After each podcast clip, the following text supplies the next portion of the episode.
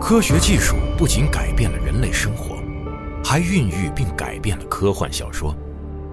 从科学怪人弗兰肯斯坦到《三体》宇宙的黑暗森林，科幻小说中凝聚着人类想象力的极致。在科技每天都将人类的想象变为现实的今天，世界终于追赶上了科幻的脚步，而科幻小说依旧奔赴向更远的地方，描绘着想象的新领地，进一步扩张人类可能完成的事业的前沿。科幻研究泰斗詹姆斯·冈恩经典著作《世界范围内最新最权威的科幻小说史》《交错的世界：世界科幻图史》，阿西莫夫、刘慈欣作序，独家时间轴功能，呈现经典科幻杂志及小说封面。集合网、世纪文景联合出品，图特哈蒙演播，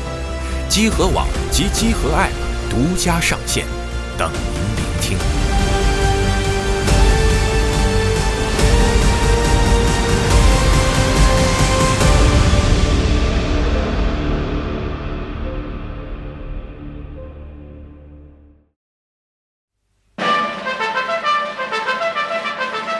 Physics, astronomy, CBT and logic, we pioneers in robotics. Physics, время, светлый поток, речь пионера всегда будет готов. Радостным шагом, с песней веселой, мы приступаем за комсомол. 欢迎收听最新期的《加油 Pro 专题节目，我是四十二，大家好，我是老马，哎，我是老白，这是一期很神奇的我是谁？？我在哪儿？哎，神奇我在啊，干什么？嗯给大家带来一期新的苏联美学番外，是吧 很？特别是吧？是啊我本来以为在录的时候，我们就可以进入到这个斯大斯大林时代这个苏联文艺疯狂犯傻逼的阶段，但没是哦有，居然没有。确实没有，其实还差得远着呢。是就前面还有戏剧文学，然后包括说那个电影，嗯，哦，嗯对对对，还有对电影得聊啊嗯哈。对电影也聊。然后之前那个跟四十二商量说，是不是要加一期教育的？嗯因为就是我认为那个教育这块儿，在那个前期苏联文艺政策的制定，嗯还有就包括是它是个底子，哎对培养整个的苏联社会审美这一块儿非常重要。嗯，所以我们就加一期，我们就聊一聊这个苏联的这个怎么说，整个教育结构是怎么建立的。哎，然后那个非常荣幸今天能邀请到龙马参加这一期节目。谁邀请谁邀 邀请我来我家？没什么道理啊，这期这期的你们上期那个讲什么呀？啊，没有这个，我们是个番外的第一期，对哦番外就这一期。我们应该翻译就这一期，就是中间插一下这个教育体系嗯行这一块儿啊。嗯那我就现场听啊听课吧。哎，嗯因为我就也听一是听啊。对，因为前边儿本身来说的话也是说的很泛，但是就很粗浅。嗯如果说能够就因为这个能够给大家带来一些有关苏联的兴趣，就就嗯，就很荣幸。大家都没听，对，就那么一听，然后就是。之所以要谈这个苏联教育呢，是因为那个从沙俄时代，然后一直到苏联这块儿，它的教育制度建立是非常特殊的。嗯，很而且少说实话，就是很多人说啊，这个毛子不是文艺人，然后毛子文艺起来不是人，对，这个文艺到底在哪里？其实是他的美学教育，对，他是的全民的这种这种神秘的高审美，其实是嗯啊，跟教育是息息相关的。对，就是说白了，就是基础教育和广泛的公众教育奠定了它的一个审美基础。嗯，就是我之前看过一个，就是北京到莫斯科那个，嗯，就是西伯利亚铁路，对，有一个那个纪录片儿，然后它这里边有一段儿我记忆特别深，就是他们路过那个远东的时候，上来一个牧民家庭，然后这个牧民的女主人，就是这个家庭里边是嗯女主人、妈妈带着两个女儿，然后第一次坐这么远程的火车去莫斯科，然后就很激动，很激动，然后就是看到那个。火车窗外的风景，这个母亲就是受过七年级义务教育，然后对着窗外风景就开始念普希金的诗。嗯，就是有有感而发，对嗯，这就是直接这来了个一句，对这个文学素养，不是说来了一句，是念整整一对对段儿。念了一段，啊对，然后就是旁边他女儿开始念阿赫玛托娃，嗯，对就很神奇啊，就非常的神奇。就是这种教育体系或者说是审美体系是从哪儿来的？嗯我们之前曾经谈过这个，就是俄国文学和文艺理论的现实主义传统是怎么嗯诞生和发展的。这期里边其实是把就是我们第五期谈到列宁有关这个文艺人民性的美学思想怎么贯彻下去的这样一就个问是题，具体怎么做的事儿。具体怎么做。嗯之前谈过，就是像胡杰马斯建筑的这一部分，嗯，包括说是这个构成主义旗手罗琴科呀，然后维斯宁三兄弟啊这些人，但是这批人呢，他是在革命之前就具备相当的积淀的这样一些就是高等教育或者说呃高等艺术的这样一些部分。所以我们得聊，就是他搁哪学的呀？对也，不是平地蹦出来的。因为就是苏联刚建立的时候，它本身面对的是基础教育和通识教育的水准极其低下的这样一个情况。现在来讲的话，就是可能会有一些论据对这种情况，就是一九一七年的情况表示一个反对，嗯，会举出就是军队里边的识字率哦作为例子。嗯但是你需要知道的是，就是军队和产业工人是当当时整个俄国识字水平最高的这样一批人，哦嗯军队里边的识字率达到百分之七十。啊，真哦，对这么高。然后不，然后产业工人达到百分之六十，哦但是整个俄国民众的识字率是百分之二十五，这个是在整个欧洲是垫底的。哦，就嗯你如果说我们拿就是欧洲其他国家来对比的话，其实你就可以很明确的明白，就是沙沙俄作为帝国主义短板，嗯确实短，它到底儿短在哪儿？嗯这个短就是它没有经过欧洲的文艺复兴，没有经过知识积累，哦 没有广泛的公益教育。没有搭上那个工业革命的那对，个车没有，实际上它没有搭上工业革命的车。嗯你要硬说它在工业革命的车上是什么呢？它都不是吊车尾，它是被拖在车后边儿。是，嗯就当时的欧洲人，就是法国人的成人识字率，在一七八零年就达到了百分之七十，哦，比它早一百多年。然后英国在十九世纪末，就是一八九零年到一九零零年左右的统计，国民统计来讲的话，它的文盲率只有百分之十，而也且哦不怪觉得当时的沙皇土、沙俄土，因为是真土，真不是就是广大人民真不认字儿就，所有民众百分之十，包括农民啊什么嗯对这些，嗯对嗯，就是只有只有百分之十是文盲，就是我们在这儿需要首先说一下欧洲大陆上的一个典型代表，就是德国啊，作为对照是吧？作为对照，嗯，然后我们再看就是苏联在建立的时候，它面临的教育窘境是什么样的。 OK，因为德国的基础教育和义务教育体系可以上溯到马丁路德时代哦，这么高， 啊，对，宗教改革的时候，宗教改革的时候，就是最早是上溯到一五一七年，马丁路德在这个维登堡教会大门上贴一张告示哦啊，九十条论纲啊，就是那个对反反复组织券的那个，反赎罪券儿哦，然后就是那个他反赎罪券儿是其中一一个最主要的论点，哦另外一个目标是为了争夺梵蒂冈的释经权。对啊，就是当时宗教改革说到底就是在争这个事儿嘛，到底对谁能解释圣经？对，其实就是这个事儿。嗯谁能解释圣经，谁能谁描述圣经里边儿意思是权威的，嗯，不至于被判成异端。凭什么说你卖个赎罪券儿你就说是神的意志？对，啊，凭什么就是你用神权来收割我的财富？嗯，那马丁路德觉就是主张信者得救嘛，所以他得让所有人都能看懂圣经，因为在那个时候，大部分人看不懂圣经。就是马丁路德革命的最重要的一点是因信称义嘛，对，嗯，所以就说这是这是一个嗯宗教传播的一个基础。所以就是一五二四年的时候，马丁路德实际上就提出来了说，政府应当建立学校，并且强迫父母把孩子送进学校。这是一五二四年，哦，十六世纪。十六世纪，就这个意图本身，它是希望能够把知识传播开去，然后反抗教会对于知识的一个嗯垄断，客观上实际上是促进了欧洲新教地区对于民众教育的认识，包括马丁路德自己也身体力行，他嗯啊把，对《新约旧约》翻译成德语，嗯对，就他创造了现代的德文，对，其实是包括这里边有很多意式佳话，就是在之前只有希伯来语和拉丁语的圣经嗯，但是马丁路德用十个星期就完成了新约的翻译。嗯，然后把它传播到整个巴伐利亚地区，然后就是普鲁士地区，对，等于说后边海涅评价说，马丁路德通过翻译圣经的行为，实际上发明了德语。而且创造了德意志这个概念对，啊，因为大家都说一样的话，所以说你在这样的影响之下，就整个普鲁士从就是城从城邦，然后到公国，然后到后来的其他就选帝侯时期啊，嗯类似于这种，你他对于知识还有教育的认识都是非常先锋的。那就是一五九二年的时候，布法尔茨茨威布吕肯公国，这个是在历史上有据可查的最早颁布义务教育性质法案的公国，这是一五九二年。哇，对。然后就是很多很多新教公国都逐渐引入了关于义务教育的法律规定。啊，其实就是说到底就是不让那个不能只有天主教的教是识字儿，对，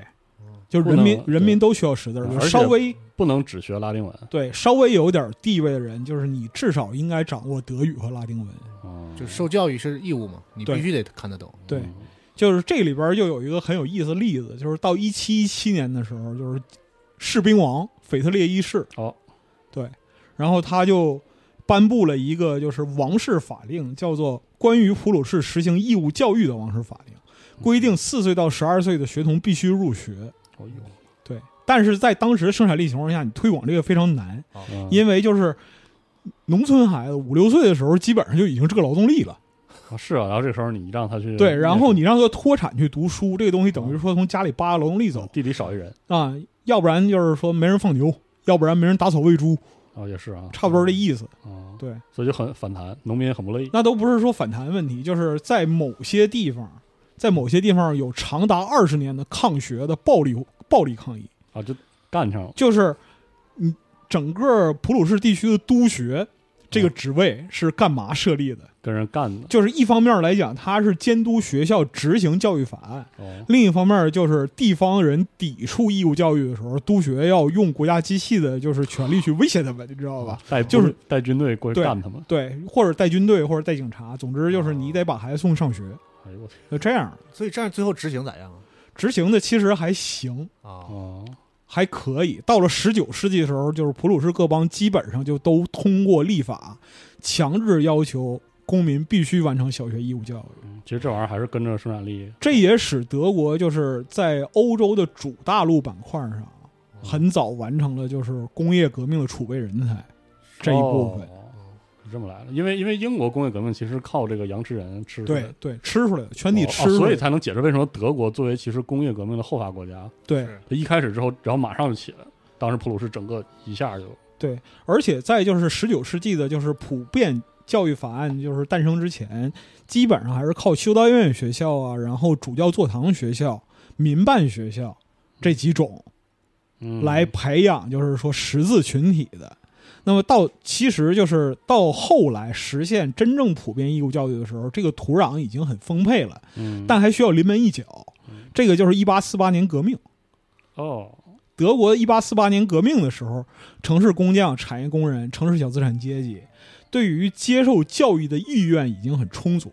了，哦，不是以前那个说不是以前说那个就是跟农同学民嗯干起来，对农民拿着锄头、草叉哐哐的打督学，就是哦，就这种情况已经变了。所以最后就是让德国真正成为一个文化蓬勃发展的时代，是一八七零年俾斯麦的文化斗争，哦，就是他彻底针对天主教进行这种就是削弱教权、削弱教会与文化的绑定。哦，削弱教权的一大表现就是削弱他对知识的这种解释和对控制的能力。当时俾斯麦一八七二年通过这个德意志普通学校法嘛嗯，然后里边明确的规定是国家代替教会对学校进行监督，同时在帝国领地全面推进初等教育。哦，俾斯麦还干过这事儿。那当然了，这个是非常非常重要的。哦，就是这一条直接导致什么呢？到了十九世纪末，一八九九年，德国的人口普查，德国的文盲率是千分之五，哇，我靠，就那个时候就，对，啊百分之零点五，两百人里边有一个人是文盲。我天，能到这个程度。就比如说，你看啊，我们都学过这课文，就都德的那个最后一课那是啊，韩梅尔先生 “Vive la France”，对法兰西万岁，对，法兰西万岁。你们都走吧。但没是事儿有一个非常重要的问题嗯在于，为什么他们是法国人还要学初等法语？啊，是啊，对就尤其是它里边讲很多人，就是说老头儿啊什么的，就是那啊，对个也跟着村学长啊什么的这些，嗯，是因为阿尔萨斯和洛林地区，它因为与就是德意志帝国的疆域接壤，哦然后法语的义务教育推行不力，哦，反倒是德语所以就是本地通用语阿尔萨斯语，啊就是本地土话，你可以理理解为本地方言啊，嗯是主要的流通。嗯然后呢，因为它跟德国的各省各州的贸易往来非常丰富，所以日常反而是德语用的多。 OK 哦但是阿尔萨斯人的民族自豪感很强，嗯然后他在身份认同上认为自己是法国人， ，OK，嗯但是呢，法语这个玩意儿呢是贵族说的，我们不说那玩意儿，我们说阿尔萨斯语，嗨，所以就导致什么？到一八五零年的时候，阿尔萨斯和洛林地区的法语普及率是百分之十到百分之十五，哦，只有有钱人、体面人、上流人士才说法语。哦还有这么个语境，对，然后到一八五零年到一八七零年的时候，法国人反过味儿来了，开始搞这个就是义务教育，这种就是说历史啊、国度认同，就现代民族的这样一个身份认同的教育。嗯但是呢，到一八七零年割地了得割出去啊，对，嗯割出去了，然后大然后大大家感觉很悲惨，但没有办法，刚他妈学法语啊，又又回头去学德语。哦哦，最后一刻是这个对这个语境，所以说最后一刻是。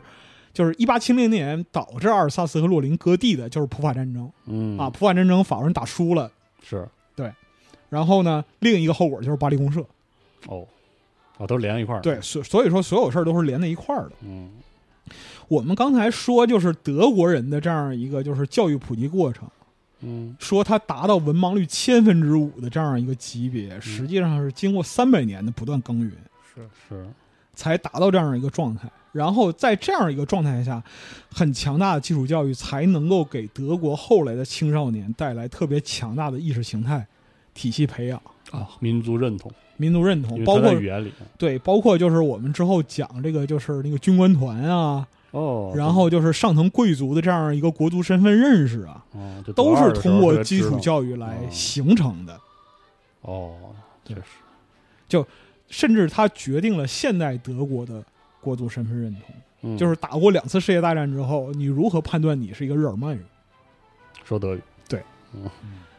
所以说，就是现在，就是如果你把德国的义务教育进程看作是现代教育的这样一个历程，那就我们要必须要说，就是现代教育是培养现代人的，嗯教育体系是强制国民必须参与推动的完整体系。嗯那么，教育的法制化也是现代社会化生产和现代科技发展的必然需求。就是现代社会必须得有这个，对，就是嗯我们可能就是经历过教育之后，到了成年，然后进入职业啊，进入社会，嗯对于教育这块儿留下一个印象，或者说再也不去想教育里边有哪些问题，或者说嗯我们接受的哪些教育把我们塑造成现在这样的人。是，我们但是这个有东西意识是，至关重要的。嗯就甚至不只是专业技术方面的问题，嗯，就教育如果出问题的话，整个国家的自我认知啊、身份认同、价值观都会出问题。是，就是根子的东西，嗯就是审美、美学观念是建立在这些意识形态的认同上的。如果这个基础出问题了，审美就会崩塌。嗯，确实，就这里边儿那个什么，要说一个就是中国的点，国无常强，无常弱，奉法者强则国强，奉法者弱则国弱。哦哦，他这说的是这个法治的啊，对，这句话是出自这个韩非子有度，说的是奉法是治乱兴亡的关键。嗯那么到了现代来讲的话，教育本身它就是一个国家是否强大的法律。嗯教育体系的法制化和价值导向认识必须有明确的远见，因为是你看德国人走到就是那个现代用了三百年，嗯我们今天的现代社会来讲的话，十年基础教育影响一个人一代人的思想和未来。十年一代人，十年一代对对对人是，这个是从二十世纪初到现在，经过一百多年验证，基本上板上钉钉。是，这块儿可以举一个苏联自己的例子，嗯，就是一九八八年苏联社会共识面的崩塌，嗯一个标志性的事件就是苏联教育部取消当年历史课的考试，销毁全部历史教材，重新编写。哇塞，就这个事件的出现是一个结果，而不是现象。嗯它其实说明了整个苏联因为历史虚无主义的泛滥，在当时的自我认知已经出现了特别大的混乱。嗯，就是我们所读到的历史，到底哪些东西是真的，哪些东西是假的，他已经搞不清了，他已经搞不清楚这个东西了。那么，历史虚无主义和文化虚无主义其实是互为因果的，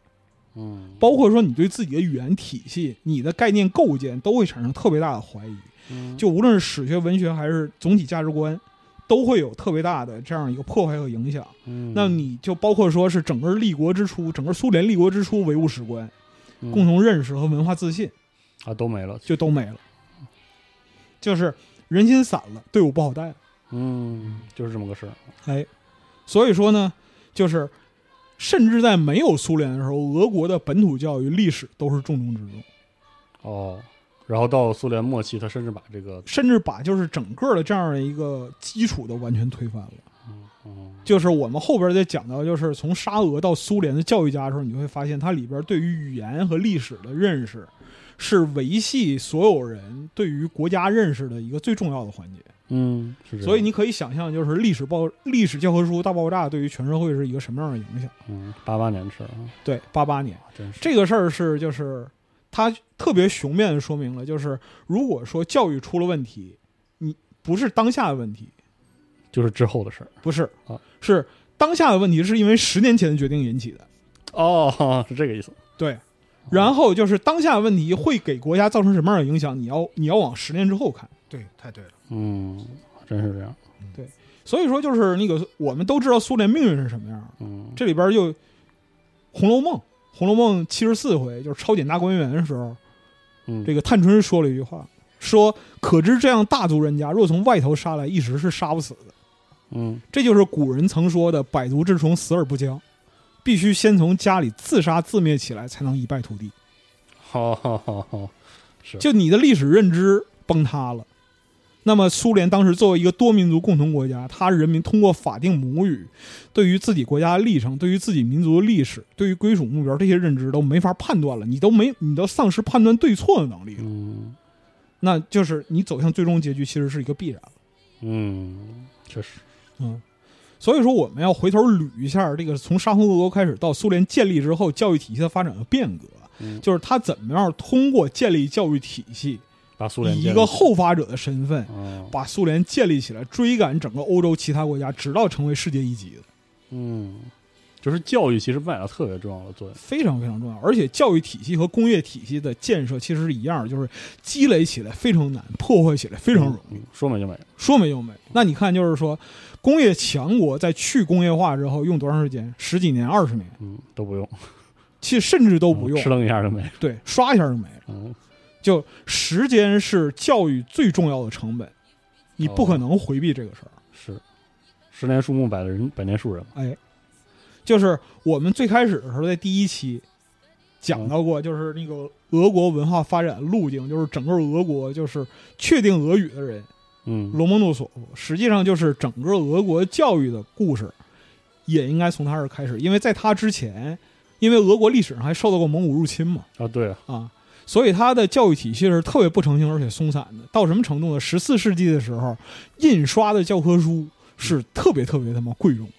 那那可以理解。除了王公贵族之外，甚至有的就是小一点王公贵族，他教给孩子的识字课本都是手抄的，哎呦呵，就能到那个程度。然后主要的教育途径是两种，一种是蒙师，就是相当于就是中国古代私塾，但是它影响的范围特别小。这个蒙师就是开蒙的老师，哦，就是带你这个呃，大概大概认识点东西。有一些就是基础的认识哦，而且就是蒙师那儿能有孩子，还得是开明贵族。哦，大部分贵族其实也不需要识字儿，他就觉得对，，大字儿不是一个加躺上完了，下边有农奴，啊然后是有就是完整的体系。啊啊，我爷我我我爹我爷爷都这么过来的，我不认字儿我也一样过呀，确实对吧？有道理包括说那个你像就是俄国文学里边讲，就是说原来地主去看地契，他看懂地契吗？看不懂，嗯，是他在上面画一个十字，代表自己签过名儿了，哎呦我去，就这样的情况。另外一种就是希伯来语、拉丁语、希腊语的啊，那金贵玩意儿，的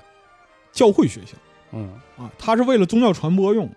嗯，就所以宗教那些，对，嗯所以说就是整个俄国开始对教育体系产生系统化认识，是从这个彼得大帝周游欧洲开始的。哦，他的改革实际上是遍及俄国社会方方面面，包括他在欧洲看到的俄国没有，他都搬回来。嗯是，所以就是整个俄国最开始第一批世俗的非教会国立学校和专门学校是从他这儿开始的。嗯而且特别有意思的是，这个教育体制呢是从实业开始，不是从基础教育开始。哦，在俄国的第一所实业学世俗学校是1701年莫斯科数学与航海学校，哦，特别明确的用的，而且是特别缺的，是吧？就你可以看出来彼得大帝喜欢造船，你知道吗？呃是啊，啊啊，之后是海军学院、炮兵学院、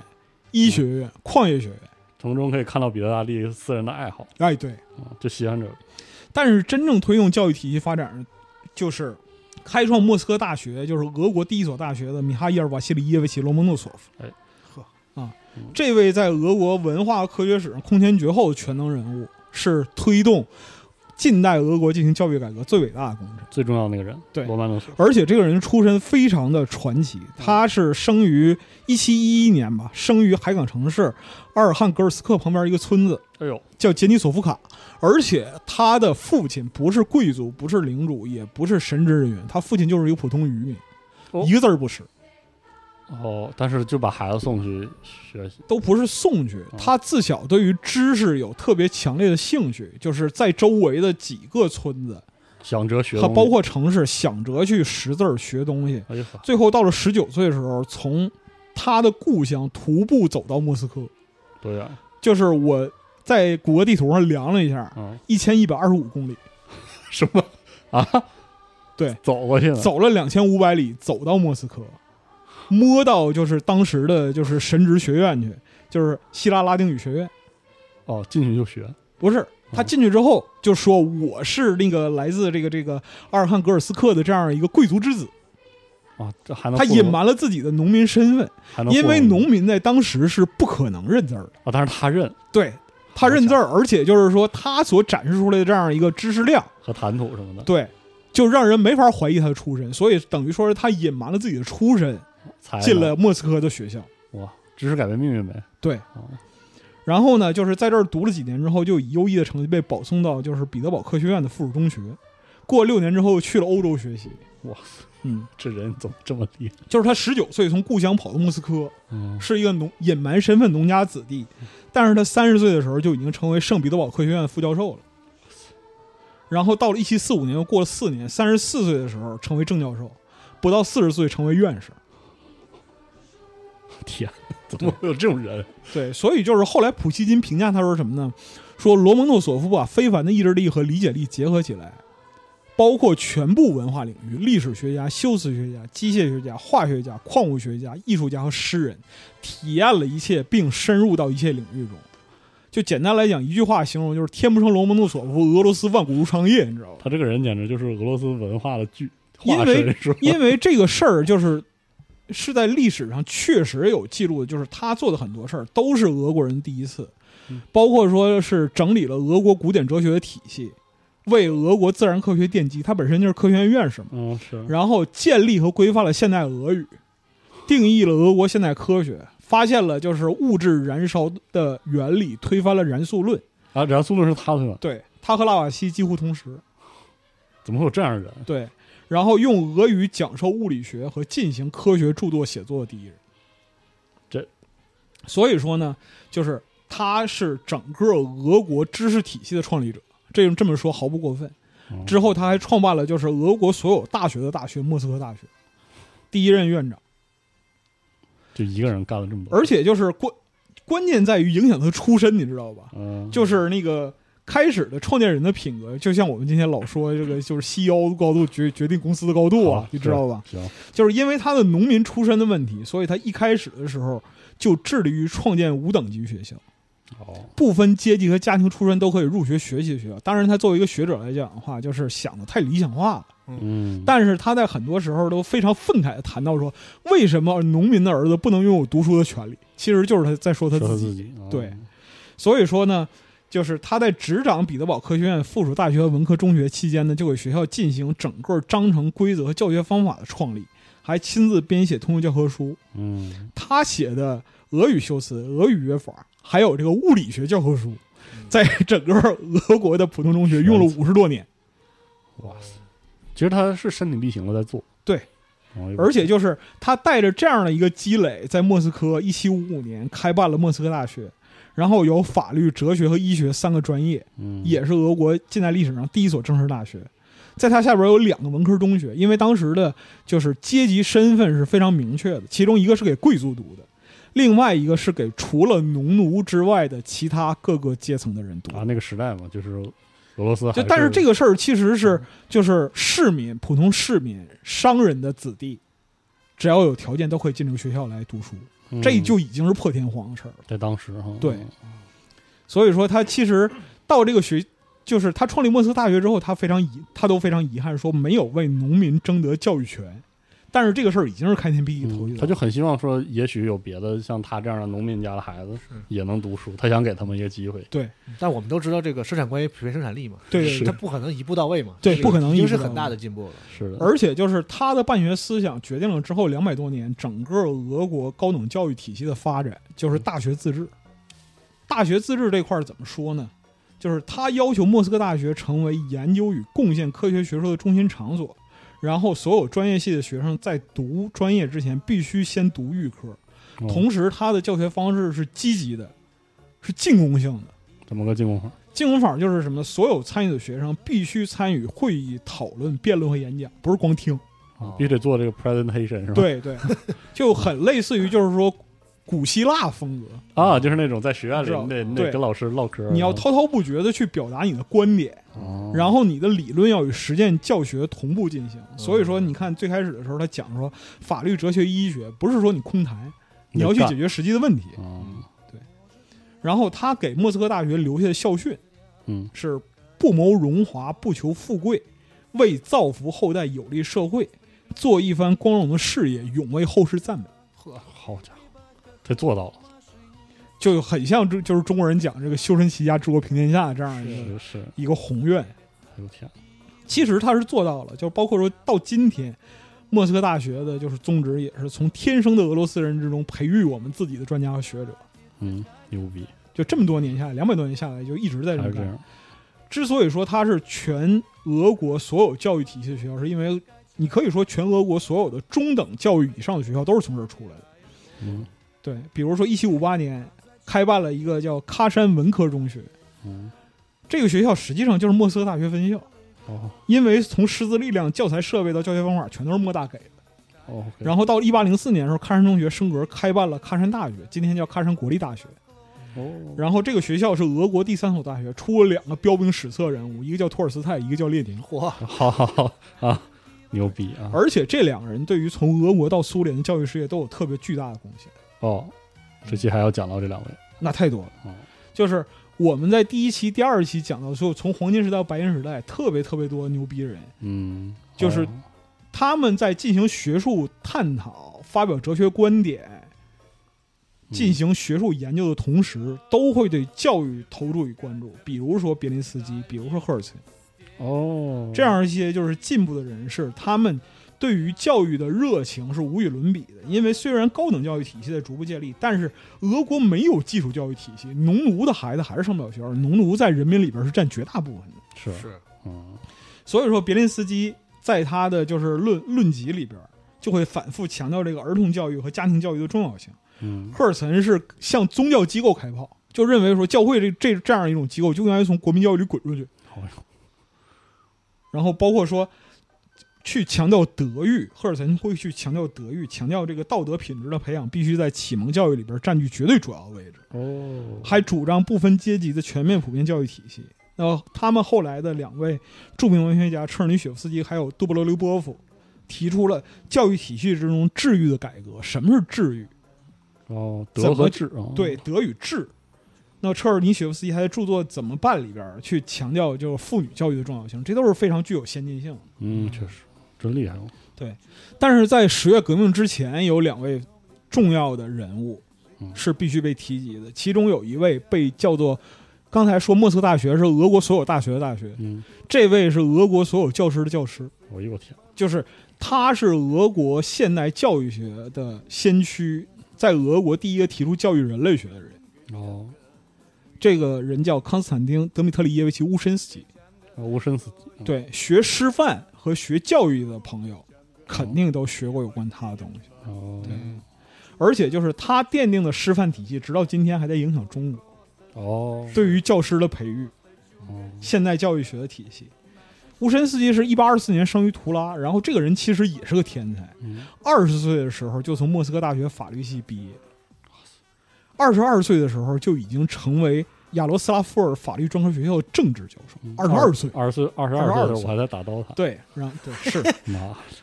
简直不知道说什么。然后他二十四岁的时候就被开除了，啊，那还因为真他是支持就是进步学生改革教育体系的这样一个方针。哦，那个时候他就对太先进了，对教育这个观对念这对教育认识就很先进，他认为就是说陈旧教育体系正在阻碍年轻人的自我进步的这样一个要求。哦后来他就一直在沙皇沙皇俄国的这样一个官僚体系里边辗转哦，开始研究就是教育体系改革和教育学系统建设。那么其实他的寿命并不长，他只活了四十七岁，哎呦，但是在余生里边，他都在努力的去研究教育学对于人类的影响。嗯，借以希望来改变俄国教育的状态。一八五九年的时候，她成为这个斯莫尔尼贵族女子学院的学监。哦，这个时候她一生积累的就是教学理论还和要教育实践啊了，开始实践了哦，大刀阔斧对学校进行改革，用了三年的时间把这所女子学院，因为就是在那个时候，贵族女子学院实际上是给富家小姐去解闷儿的哦那样一个地方，没有人真指望你去学什么，就是这儿待着，就是一个例子。你可以看到，就是说白银时代那么多女作家、是女诗人，是啊，就是优秀的人层出不穷嗯。但是我告诉你，另一点是，当时俄国的妇女识字率是百分之七，哎呦天，嗯，这么低，就这是多么鲜明的对比。然后大部分就是说，贵族女眷进女子学院是去消愁解闷儿的。嗯，但是乌申斯基凭自己的改革，就是对教育系统的革新，在三年之内让这个女子学院成为整个俄罗斯最牛逼的女子学院。就是所有的，就是说富家小姐争着抢着打破头要要上要到这个学院上学，嗯那真是学，对哎呦天，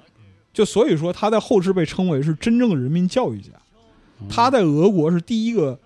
提出教育学自身的哲学性的这样一个人。哦，在那之前其实教育学可能聊了就是怎么教人呗，它是一个经验性的东西，而且是一个特别刻板的东西。哦就说的不好听，打比如说那个什么四十二上上课不看书打刀塔，你就直接拿棍子抽那行，嗯，就完事儿了抽蛇三根儿之啊，后就抽出三根儿就完改事儿回来了啊。对对对。可以，但是呢，乌申斯基的最伟大的这样一个创立，就是他以朴素的唯物主义观点看待教育。哦他说，世界是物质的，也是客观的，存在于人的意志之外，嗯哼存在着不以人的意识为转移而存在的现实。 ，OK，哦，就在这是儿你作为一个教师，你面对的学生是这个世界的现实，嗯他不以你的意志为转移。所以说这段话翻译过来是，就是教育者要把对面学生当人，哦啊，不是一袋土豆子就拿棒就嗨，对，这个其实就是你看，我你像我们之间也经常说，我们尽量把同事当人，啊，那是不太吧？现实。我谁说的？谁知道呢？啊，也不知是道吧谁说的。但是在你想想看，在一八五零年的那样一个阶段，把学生、把受教育的人当人，这个东西很难呀！非常之你难。想，农奴之下，大有一部分人都没有被当成人。而且就是乌申斯基提出说，教育学必须力求这个方法论的统一，没有任何教育规则是万能的。教师的第一原则是根据事实去，根据学生的实际情况进行教育。因材施嗯因教，材施教，因材施教啊！你今天听起来，我操，这个东西多简单！我操，嗯小孩儿都知道。但当时哇一百一百多年前，没有几个活人知道。实话，我的妈！就你要把对面的当人， 嗯你才能去了解他的思想你才能本质教和明生白活他需求，你才能教他。哦，这是乌申斯基的一个开创。另一点是有关劳动教育的重要性，哦，就是生产劳动与教育的关联性。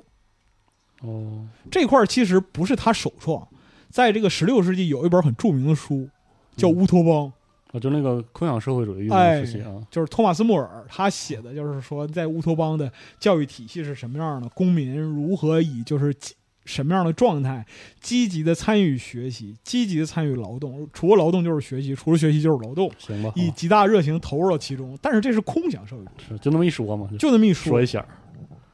乌申斯基他不是一个马克思主义者，啊，必须说明这一点。但是他提出自由劳动对于人是不可少的。哦，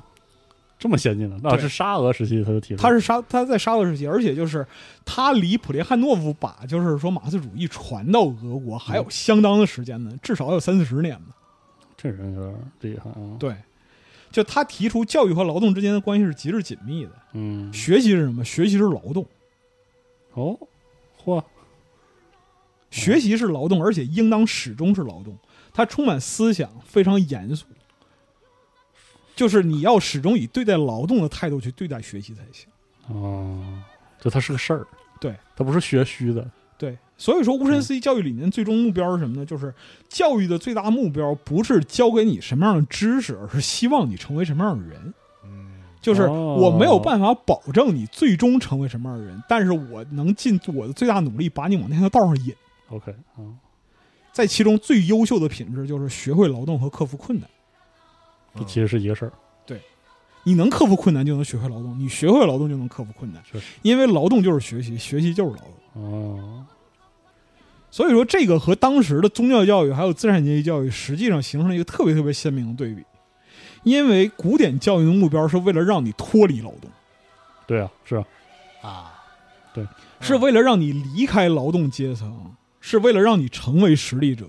为什么？就是说，中国古代讲，就是说，书中自有千钟粟，是啊书中自有黄金屋。对，这个意思就是说，读书是让你脱离原有阶层的这样一个捷径，嗯，要不然你就只能等兵荒马乱，然后就是上山去当山贼。是，嗯嗯，训练学习者成为依靠权力统治劳动阶层，是古典教育的最终目的。嗯，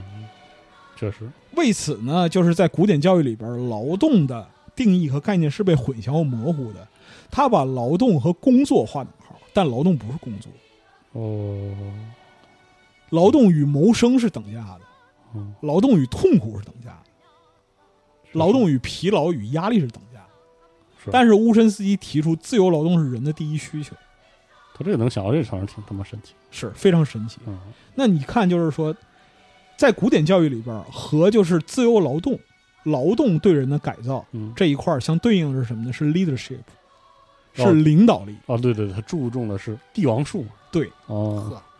就是最终结论是学成文武艺，祸卖帝王家。你是帝王的话，你就学文武艺；你那个如果不是帝王，你学文武艺就把自己卖到帝王家。嗯，是，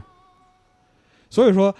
你只要掌握了这一点，掌握了育人术，嗯，哦，嗯对，对你拥有这个能力了，你的阶层就更迭了。那么你不劳动呢，财富也滚滚而来。因为你是管人的嘛，对哦你开始管人了。啊，哦嗯嗯 确实，这个其实也是今天西方公立教育和私立教育最直接的区别。所有用钱买教育的方式，实际上是买阶级跃迁的权限。就是那个 leadership，对哦你买一个敲门砖，哦，至于说买到买不到，看运气，看天赋和运气。如果就是他原本是这个阶级的，那他的付出是理所应当的。如果你维持这个，对嗯，这就像过去破落贵族哦，把自己的贵族头衔卖给骑士哦，那样，是因为你的财富没法维持你的阶层了。是的，你必须有一个就是这样的一个桥梁或者渠道，让他一直拖着，一直拖着。嗯，但是如果你不是这个阶层的话，你就要付出相当大的成本去完成阶层跃迁。其实你这些成本就是拿来敲这个门，对这怎么过呢？还是你的事儿，对啊嗯，所以说，乌申斯基在做这个女子学院学监的时候，为什么吸引了就是整个俄国的，就是嗯，贵族小姐们？嗯其实道理贼他妈简单，就是让这些小姐们去劳动。哦，然后发现干活其实很有意思，对，就是小姐们在真正的劳动环境中，就是说劳动是一个目标，哦你如果能达到这个目标，你就会很快乐。然后这些小姐们平时没劳动过，然后她们劳动了，发现劳动真他妈快乐，哦，哎哦，你说这事儿闹的，贼他妈奇特。之后她因为这个写了一个论文，叫《劳动在心理和教育上的作用》，里边说，如果教育想给给人以幸福，他应当教育他不是为了幸福，而是准备从事生活中的劳动。哦，就是你单纯的抛开这一点去追求幸福，幸福是空的东西，是，只有劳动能带来幸福。确实，这里边就是同期有一个就是 俄国有一个很著名的作家冈察洛夫，他写过一个就是很牛逼的小说，叫《奥伯洛摩夫》。奥伯洛摩夫是一个庄园里边小地主，嗯，然后这个人每天的就是最主要的活动就是躺着，就不劳动嘛，嗯，就是不是他躺着，然后会想非常非常非常非常非常多的事儿。哦，这哦嗯，闲事儿啊，对，尼特也不能算是 尼特，你他这是这个词生产力就的就阶他段太本质高 了，就他本质是就是庄园的地主，嗯然后呢，就是每天早上醒了，然后思考整个世界的本质，嗯，在床上然后围思考着对，在床上围着啊，然后思考到中午肚子饿了，叫他管家给拿点吃的来，这是个民间哲学家呀，然后思考到晚上，说我渴了，给我拿点格瓦斯，好，啊，那是有格瓦斯了，有啊那太，有格瓦斯传统饮啊料嘛哎，呦，行，就是，然后他的人生就是这样，就是在前面过了差不多三十多年，嗯，最后他被迫结婚了。好吧，结婚了之后，他马上就变成了一个庸俗小 地主，行吧，他再也不思考了，你知道吗？嗯你这是到底想说明什么事儿，老白？我觉得你他嗯不劳动，啊，行吧，他不劳动，所以说他终身挣扎在这样的痛苦里边，但是他不知道从哪儿能得到幸福，他设想了无数种可能得到幸福的途径，但是他甚至不愿意从床上起来，你知道吧？啊，嗯，可以理解啊，就有点儿就是，如果那时候给他个手机就好了，你知道吧？说得好啊，啊。所以说呢，乌申斯基认为劳动是创造物质与精神财富的主要因素，它是人的体力、智力和道德完善的必要条件，也能带来人格的完整。嗯没有劳动，人的人格是不完整，嗯，嗯，有道理这是他的一个认知很。深刻，对，是的深，刻，然后他是在教育理论这个方面提出了这样一个创举。另一位与乌申斯基同期的伟大教育者就是老列夫·托尔斯泰。哦是吗？就是你知道他是一个文学家，但你真的不知道他是俄国教育史上非常重要的一位教育家。哎，因这为个我要说，当时作为考点的时候，列夫托尔斯泰确实有个教育家，但咱都是是背的，咱但都是背是的你知道他是怎么去教育吗？他嗯作为一个传统贵族，就是几代皇朝伺候罗曼诺夫王朝几代的大庄园主、大贵族，是他的行为是在一八四九年开始给领地里边的农民开学堂，就是他以一个贵族的身份、老作家的身份去教，就是大字儿不识的农民孩子认字儿。哎呦我天，就是克里米亚战争打完之后，哎就呦他这个对 他从克里米亚回来之后，就是这个学堂扩大到一个什么样的程度？就是他领地里四面八方农民，只要你想都可以来认字儿。因为他认为说，俄国国内受过教育的人应当积极帮助有受教育的，强烈要求人民大众，而不是让沙皇当局来做这些事儿。是因为沙皇当当局屁都干不了，是真的啥也干不了。就是在一八六零年代的时候，俄国在部分地区已经有了面向农民子弟学校，但是入学情况不太理想，嗯因为基本上照德国差一百年，嗯而且跟德国当时情况应该差不多吧？对就是农民凭啥让农民孩子开始拿草叉打这个督学、打是学监，你知道吗凭什么把我们家孩子赶走？妈的是，嗯那地还得种，你把孩子拉走了，谁放牛，谁下地啊？是这样的。当所以说，当时就会有这样一种倾向，说农人民因为愚昧无知，反对教育，反对知识。嗯但是列夫·托尔斯泰就写了一篇文章说，论学校在人民中的自由产生和发展，尖锐地指出，为什么人民反对你，是因为你们他妈不拿人民当人看，哦，是啊，这是最重要的。就是对对而且上学的时候不但没用，还要受到羞辱，这啊是最关键。你又你又不掏钱，然后就是那个你能上这儿来读书，本质上什么是沙皇和老爷的恩赐。嗯，确实所以说呢，托尔斯泰他通过实践开办学校，然后写作来深入教育。他说是我想使人民受教育，只是想拯救在贫穷和愚昧中被淹死的罗蒙诺索夫和普希金。嗯，就是他知道这些广大人民中有无尽的可能性，对，所以说他那个学校就是他对于儿童学校为什么在当时特别受欢迎，嗯因为他可能是方圆百里唯一一个不用暴力体罚儿童的学校。那挺牛逼，你看，就是说，就就比如说，我们都知道钢铁是怎样炼成的，嗯，对吧？保尔柯察金开始了教育学校，那被人打的，我的天，就离打死一步之遥是，啊，差不太多。真但是老头儿自己在自己的学校里边，不但不体罚儿童，而且还跟儿童交谈，向儿童学习写作。哎呦我天，就他自己写识字课本儿，写了四册的俄语阅读。后来这几本书就是作为他的著作，在俄国销售百万册儿，跟罗蒙诺索夫待遇一样，在俄国小学里边用了五十年。真厉害，对，然后乌申斯基写了一个俄语入门叫《祖国语言》，嗯，跟他并行的就是托尔斯泰识字课本。然后还他还大量的写儿童故事、儿童文学，而且他明着就表示说乌申斯基的劳动教育论是对的，哦，因为就是他所看到过的不是劳动的贵族，没有一个他认为像人的。可以，甚至说他写过这样一篇文章，叫做《谁向谁学习写作？是农民的孩子向我们学习，还是反过来我们向农民的孩子学习？哎呦，说在使语言符合规范化的技巧方面，儿童的作品是不如成年人的，是，但是在思想和感情的表达方面，他们往往超过成年人。好像是，对，因为就是是成年人有时候会炫技，是他会让这个东西代替了写作目标。但是儿童他要表达观点就是很直接的，想什么写什么，他想什么写什么，想什么说什么。而这种感情实际上是人所在成年之后所缺乏表达能力的。嗯，所以说，就是你像托尔斯泰教育实践加乌申斯基教育理论，加上就是最开始高等教育开创，实际上在苏联诞生之前，俄国教育体系已经把德育、智育、体育和劳动育成底子打好了，哦，德智体劳，对，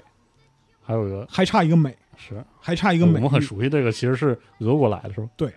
后边会谈到，就是说我们的教育体系从俄国那儿拿到了什么，哦，就是有关美学的教育是最难的，因为对于美的认识本身就是意识形态和社会倾向的代表，需要系统化学习，对也是所有教育里边成本最高的嗯。所以这时候列宁出场，嗯我又想起了我们大学的时候美学概论，差点跟老师打起来，那可不嘛。真的啊，说明老师教教的很认真，是的，因为你上学的时候学的美学概论，妥妥的就是意识形态冲突。真可怕。我对自己对啊想，想考虑到我们国家的教育与苏联教育体系的这个关系，嗯哎其，实我们今天听这个苏联教育的整个这些事儿，并不是听别人的事儿，其实是其实是听自己的事 儿，但是呢，就是因为这么多年以来，你听到这些东西的话，你会感到他妈又熟悉又陌生。是，嗯是熟悉是因为它刻在你的就是教育基因我就里，觉得这不是个事儿啊，这都有什么好说对的？，很自然，是吧？就是很自然。对对但是就是整个苏联教育体系的一个基础认知，我们前面说了，俄国有传统教育，嗯，但是如果没有就是思想理念上的改变，传统教育就还是传统教育，是它还还是找不到出路。说到底还是贵族老爷里好的好人哎，使使劲而已。所以这儿就要演一段，就是乌申斯基没有读到的，但是在一八四八年就发表的东西，叫《共产党宣言》。行吧，里边谈及教育是什么呢？说共产党人并没有发明社会对教育的作用，他们仅仅是要改变这种作用的性质，要使教育摆脱统治阶级的影响。无产者的一切家庭联系，越是由于大工业的发展被破坏，他们的子女越是由于这种发展而被变成单纯的商品和劳动工具。资产阶级关于家庭和教育、关于父母和子女的亲密关系的空话，就越是令人作呕。应该对所有的儿童实行公共的和免费的教育，取消现在这种形式的儿童工厂劳动，就是啊，在当时嘛，十九世纪中叶嘛，是童工嘛，童工，把教育和物质生产结合起来，这是共产党宣言里的原话。哦，所以说，在之后，列宁对于教育的观点贯彻，实际上是沿着共产党宣言这条路往下走。确实啊，就包括说，在一八九五年的时候，当时这个列宁和这个民粹革命派嗯争论关于义务教育和普遍教育的时候，当时这个民粹民粹主义自由派有一位代表叫乌叫那个尤沙科夫，嗯，他提出了一些观点，说那个在俄国要建立两万所这个就是农庄式的中学，在里啥边意思啊？在里边呢一边劳作，一边上学。这样的话呢，一方面来说，就是更多的贵族子弟、市民子弟可以进入这个学校去学习，扩大基本面儿；嗯，另一方面呢，农民的子弟，你没有钱交学费是吗？你可以在这个学校里做工，哦，嗨然后用以工代赈，OK，来代替这个学费。是个漂亮话，对，嗯意思是这个意思。但是列宁就一针见血嗯，就戳穿这个事儿，算了一笔账，就是说，如果他纯交钱的话，他嗯实际上承担的是这笔学费的百分之二十五，农民交的是百分之百，因为你哦不但要那个就是工作来换学费，嗯，工作是透支人的精力和体力的。还占时间呢，还占用你的时间，这样的话，你势必要用更多的时间去学习，甚至有更大可能是你工作完之后他妈学都学不了。所以合着还是有钱人家学的多。对，嗯，所以说就是这样的话，谈何公平呢？这不是说那个所有人自由发展，看起来就是说是大家都公平，其实这个规则本身就不公平。其实还是剥削穷人，给富人交学费。对，哦，所以说列宁在一八九五年那个时候，他就已经开始思考整个俄国的教育往何处去这个问题。嗯哦，到了一九零三年，这个俄国社会民主工党第二次代表大会对于这块儿就已经形成纲领了。嗯，那个时候就提出，包括说国家和教会分离呀、学校与教会分离，然后十六岁以下男女童得到普遍教育，禁止使用十六岁以下童工。非常清晰的，对，非常，清晰的纲领。那么到一九零五年革命的时候，实际上这个纲领就已经完完整的被提出来了。嗯，在这个之后，一直到苏联建立，包括说资产阶级好革好好命、斯托雷平改革等等嗯等等等等，其实就是大家是反复在这儿拉磨打转儿嗯，就是沙俄要维护这个就是沙皇体系的一个统治，贵族优势要不断改良，嗯然后就是贵族不断。就是他们不愿意去放弃自己的优对啊势，，就改良嘛，翻来覆去的改良。嗯但是呢，就是改良很明显是解决不了俄国积贫积弱的问题。是，就所以列宁同志就当时这十几年就抡圆了巴掌左右开弓，嗯啊，左右就左右都抽是吗？左右都抽，一边是痛打沙皇啊、民粹革命派啊，痛打大资产阶级，嗯然后另一面痛打二极管左派，哦都干了，嗯都干。谁傻逼锤谁。就包括说是像那个之前那个博格丹诺夫的前进派，嗯卢纳查尔斯基跑到马赫主义那边，系统性的把他骂回来，哦都是在这个时候发生的。但是就是列宁对于教育的理解是到了就是人民的文化需到底需要什么这个层级上。哦就当时的论断是什么呢？就是是说当时的布尔什维克，嗯你要实现社会主义建设是吗？嗯你首先要有文化。嗯意思是布尔什维克没文化，哦这个东西在当时的知识分子身上非常普遍。哦包括古米廖夫，包括就是当时的就白银时代很多诗人，阿克美派诗人啊，嗯就觉得你得先有文化，你才能整这个什么社会主义啥玩意儿。就是当时的知识分子群体是认为是，第一你没文化，第二你没有办法学文化，因为文化是被垄断在就是当时的知识分子体系的这样一个圈层里的。嗯所以说，列宁的意思就是什么呢？就是说，知识分子朋友们啊，就是资产阶级的知识分子朋友们，我差劝不你多得了我劝你们想清楚一点啊行，就是任务非常清晰，就是教育培养出来的人为谁服务，决定了他们拥有怎样的品质。所以，列宁在就是苏俄建立之后，他提出就是苏联学校目标是在马克思和恩格斯教育学说基础上，带给劳动人民思想的武器。哦嗯有了自然科学知识和社会科学知识，人们就会被武装起来。是人们武装起来之后，他们就会写诗了，哦，不是那个教他们写诗，他们会写诗这个对问题，，而是人们有了思想武器，学到了知识之后，他们就会写诗了。他嗯们会没有人用这下个生之知后识会写诗，嗯对所以在这儿就要引用一下这个，就是还是要说这个黑格尔法哲学批判导言啊，就导嗯师著作嘛。是对，这最好一点就是越是闪光真理，就越浅显易懂。哦是吗？大白话是吗？大白话就是，还是那句，就是批判的武器不能代替武器的批判。这句是很有名的。物质力量只能用物质去摧毁，但是理论一经掌握群众，也会变成物质力量。哦理论只要说服人就能掌握群众，而理论只要彻底就能说服人。所谓彻底，就是抓住事物的根本，但人的根本就是人本身。所以，列宁的特点就是抓住了唯物辩证法这一点去改造教育，直接改造人。啊，就是啊，抓住人啊，对人的根本就是人本身啊，对啊，对，就列宁说，社会主义者说平等，一向是指社会的平等，指社会地位的平等，绝不是指个人体力和智力的平等。嗯，哦，对对对对对，这句话是这样的，而要做到这种平等，第一件要改变的事儿就是教育。是的，为这个事儿怎么办？他提出一个决定性的观点，就是理论教育的灌输论，先给武器，不是说让你逐步去理解武器，而是直接上来就把武器塞你手里，嗯，然后告诉你不要乱用啊，然后告诉你说，通过生产实践，你怎么去理解和运用这个武器。 ，OK，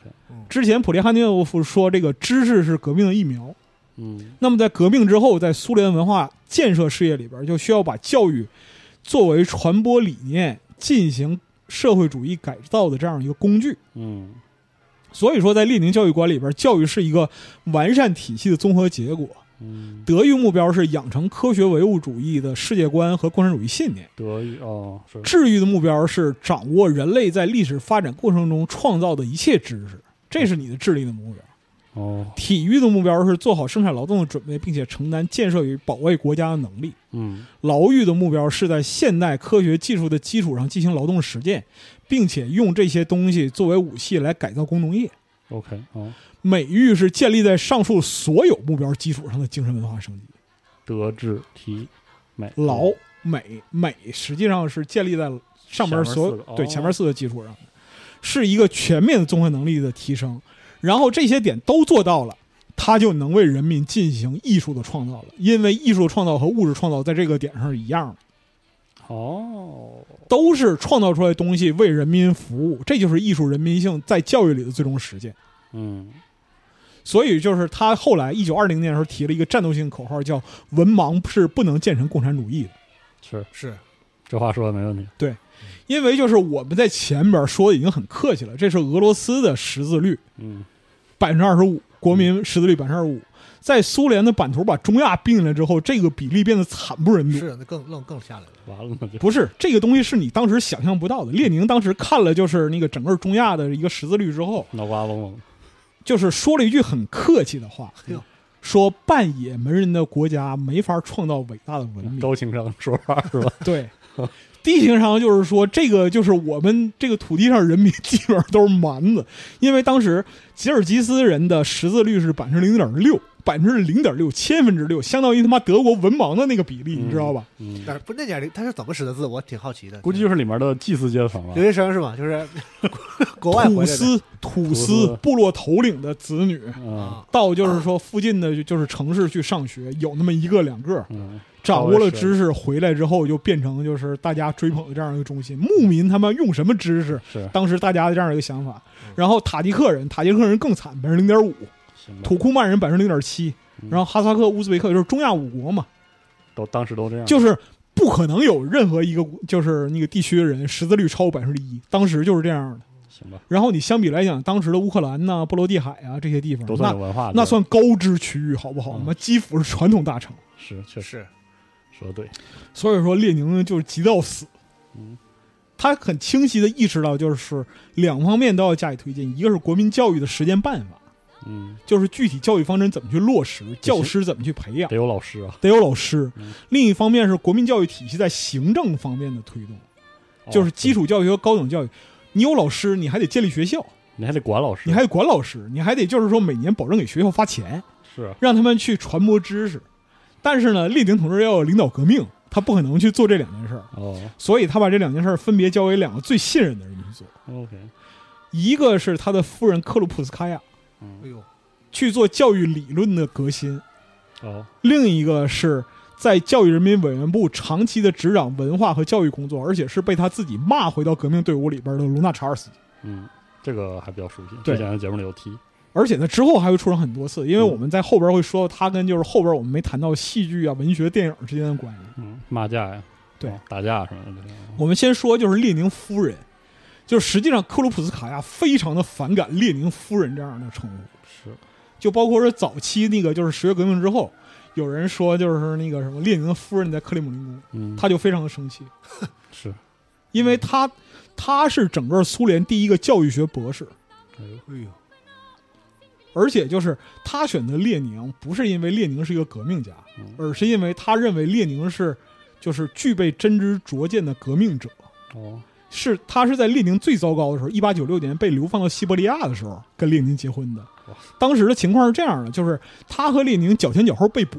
哦然后两个人都被判流放， ，OK，然后克鲁普斯卡娅就托人给那个就是法官写信，哦，说那个能不能把我跟列宁流放到一个地方，我要跟他继续学习。法官法说你有法官病吧不是法官说，我判了这么多流放，没见过这样的要求。这个这个在法理上是不可能实现的，但是有一条能做到，嗯，如果你跟列宁结婚，你就能跟他一块儿去。然后克鲁普斯卡娅就跟列宁结婚了，这有河南，对，就是这样的。所以说，就是怎么这么厉害？历经考验的革命伴侣，这个就是一点都不过分。嗯，不是漂亮话，这话，对哦而且就是他是教育世家，他母亲就是教师，哦，哦，所以他从小实际上是接触到非常多的教育实践，包括就是他在被捕之前，一八九一年到一八九六年，在斯莫棱斯克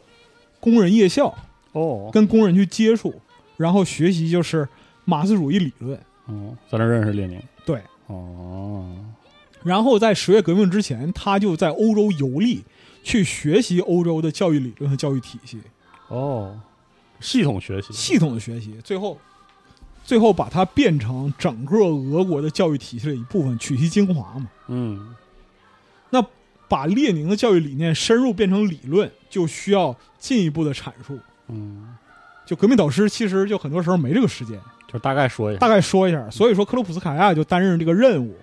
他在一九一五年写了苏联前期教育领域里边最重要的专著，就是《国民教育和民主主义》里边把这个就是前边俄国教育界先哲的提到的生产劳动和知识学习之间的关联，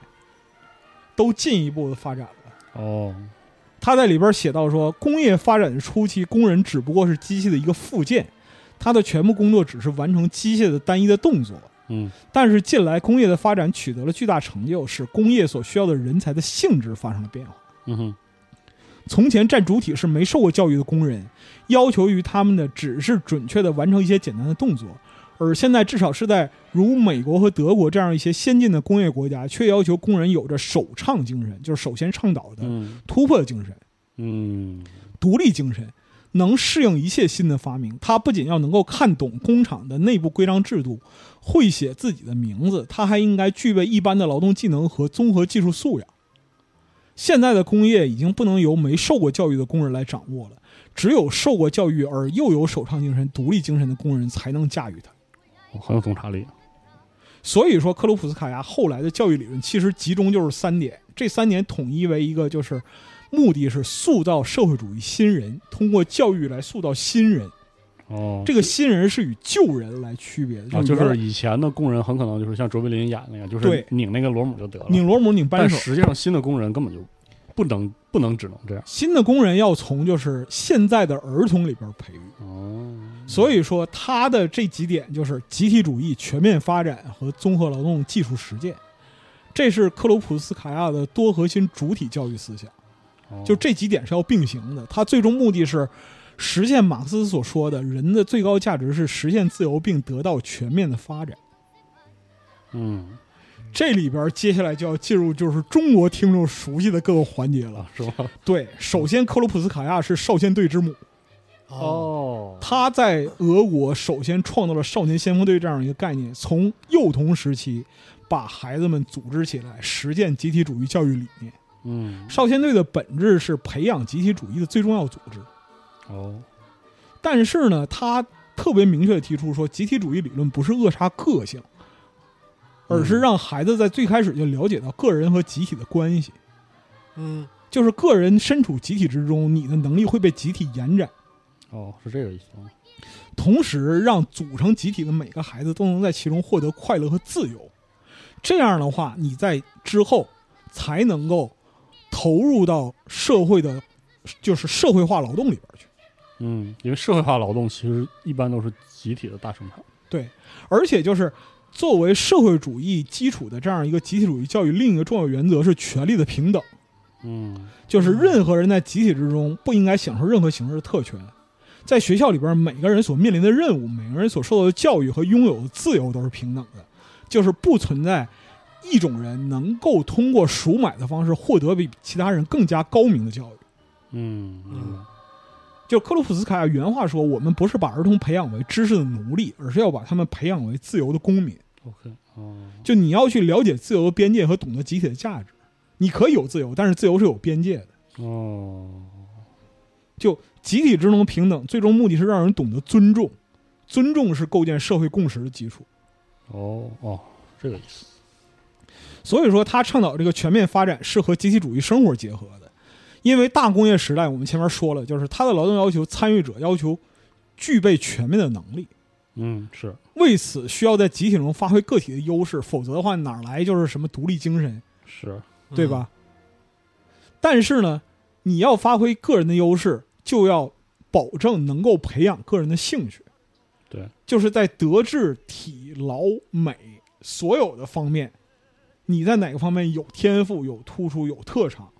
嗯你就在集体里边儿去发展你的特长。这样的话，你能够保证你在集体里边儿是独特的，能够为这个集体增加独特的力量。哦，是这个，这是克鲁普斯卡娅倡导的东西，而这种东西是课堂里的知识没法完成。嗯所以就是你知道吧， 你一提到就是说苏联状态，就很多人就觉得他妈是个工业化地狱，除了机器之外就没有人嗯啊，人都是被扼杀的嗯这样一个状态。就这种这种特别可怕的片面认识，我不知道是怎么形成的，嗯，但是我就是从我那个年代人嗯就是过来的人，可能会知道一个名词，他妈叫少年宫，啊，是啊， 啊是啊，现在还有吧？没有现了吧，在应该没有，我不知我小道时候现在还有有没有。我小时候有啊，都在少年宫。我小时候，但是少年宫这个体系就是从苏联搬过来的，嗯就是它就是苏联教育体系里边去发现、培养和鼓励人的特长的这样一个地方。对，就是无论是自然科学、体育活动，还是其他各个方面的兴趣发展，它在整个苏联教育思想里边都是非常重要因素，因为它的前提就是在尊重孩子的个性自由的前提下，才能感觉到自己在成长。嗯，是，你像乌申斯基说，学习是严肃的劳动，嗯是这个东西是对的。但是如果他妈的小孩儿的生活里边全是严肃的劳动，他早就垮了。是，所以说呢，他要在学习的过程过程之中感到乐趣，只有这样的话，他才能在之后的劳动里边体验到乐趣。嗯，我们就是举一个例子啊，就是这是那个之前早就他妈想说的一件事儿，我操说巨他妈生气，就是数学。 ，OK，就是你提到这个词儿，可能就想到就是前几年就是鸡娃的一个主要目标，嗯就是各各类父母的这样一个奥数这样比赛嘛奥数啊，对吧？我小时候就有，啊，然后就是说那个奥数这个东西愈演愈烈啊，演到就是说荼毒四方的时候，嗯，是有一些教育人士就出来说啊，这个锅归苏联人，因为什么呢？奥数比赛是从苏联开始的，是啊是说奥数是一种来自于前苏联的遗毒嗯，啊，这样的一个观点。 ，OK，就这个东西本质上来讲是他妈的，就是完全不知因果的一个结论，因为就是苏联还活着的时候，就是全世界都知道苏联的数学家牛逼到溢出的程度。是啊，剧组现在也很多呀，对，现在也很多。是，啊这是为什么呢？是因为他的整个数学选拔体系根本就不是为普通人准备的，哦，就他的奥数逻辑是完整的，在全苏联的适龄儿童里边进行才能的选拔。呃不是我们以为的那个，就是办个比赛，你把孩子送去，然后就是比赛里边儿就获得了成绩嗯啊，通过勤学苦练获得成绩，不是的。嗯你在苏联参加奥数的话，你最后会发现你勤学苦练啥都得不着。嗯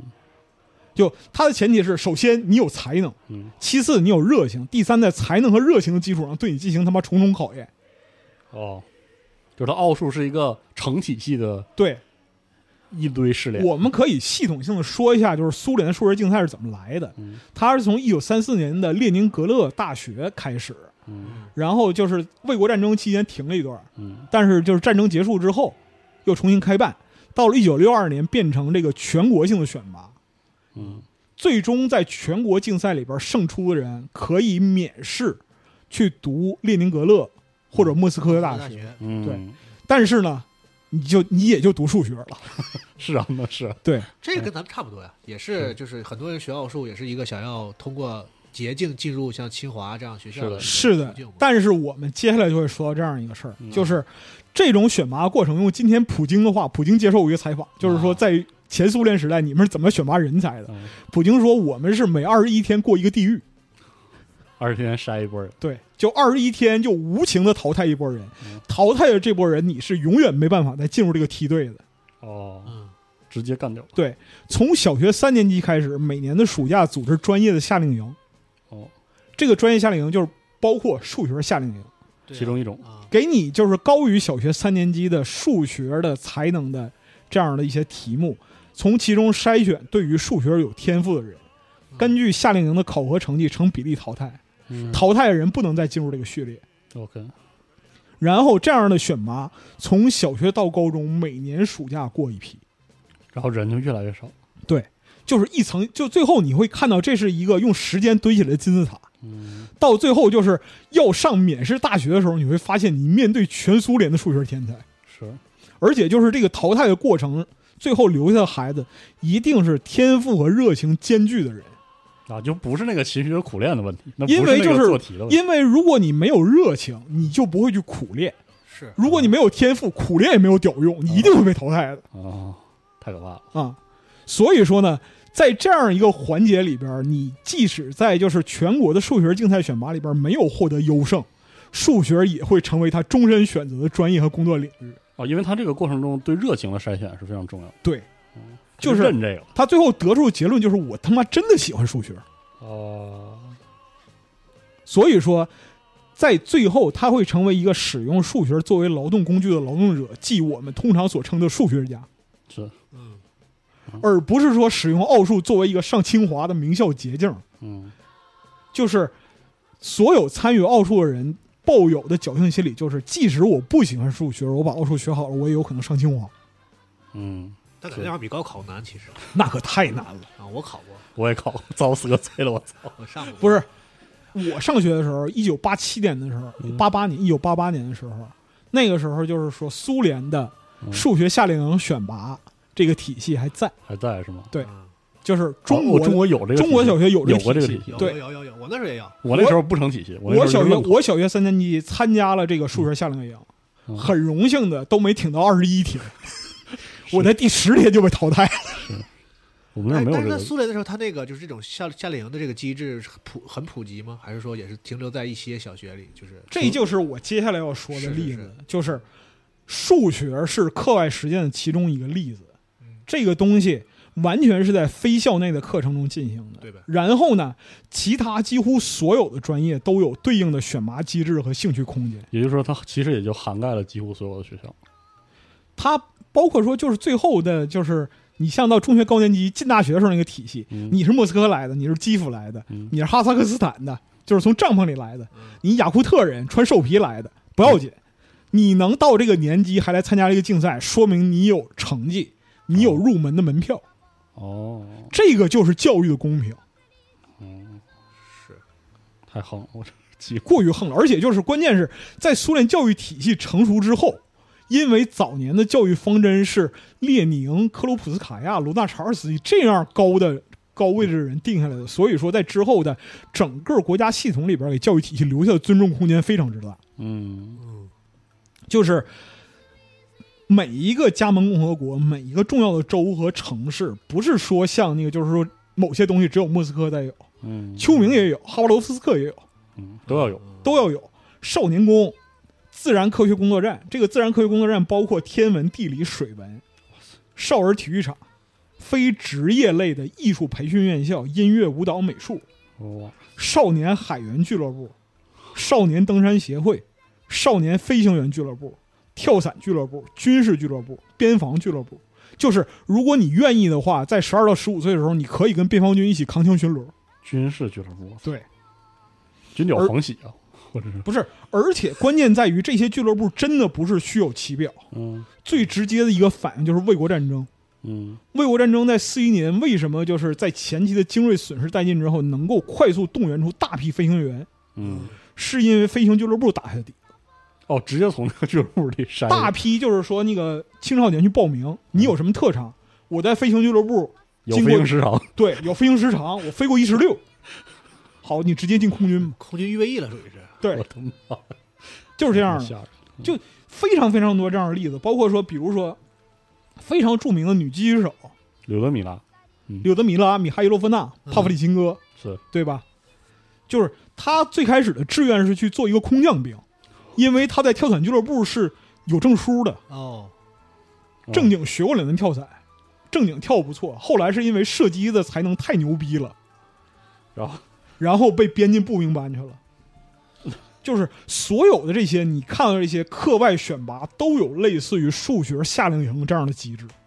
啊非他常坚的持到最后，非常的可怕。就是打比方说，你小学三年级说你喜欢登山，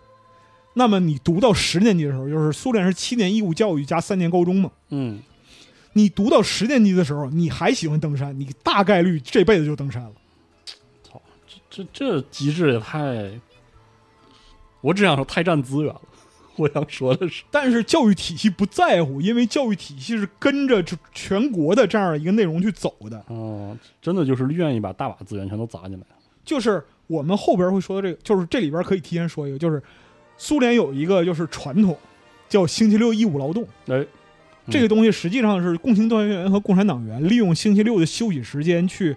义务为社会做贡献，他不是加班，他没有没有报酬的。嗯，是它是纯粹的义务劳动嗯。之后就是少先队和共青团用这个东西来做劳动生产实践，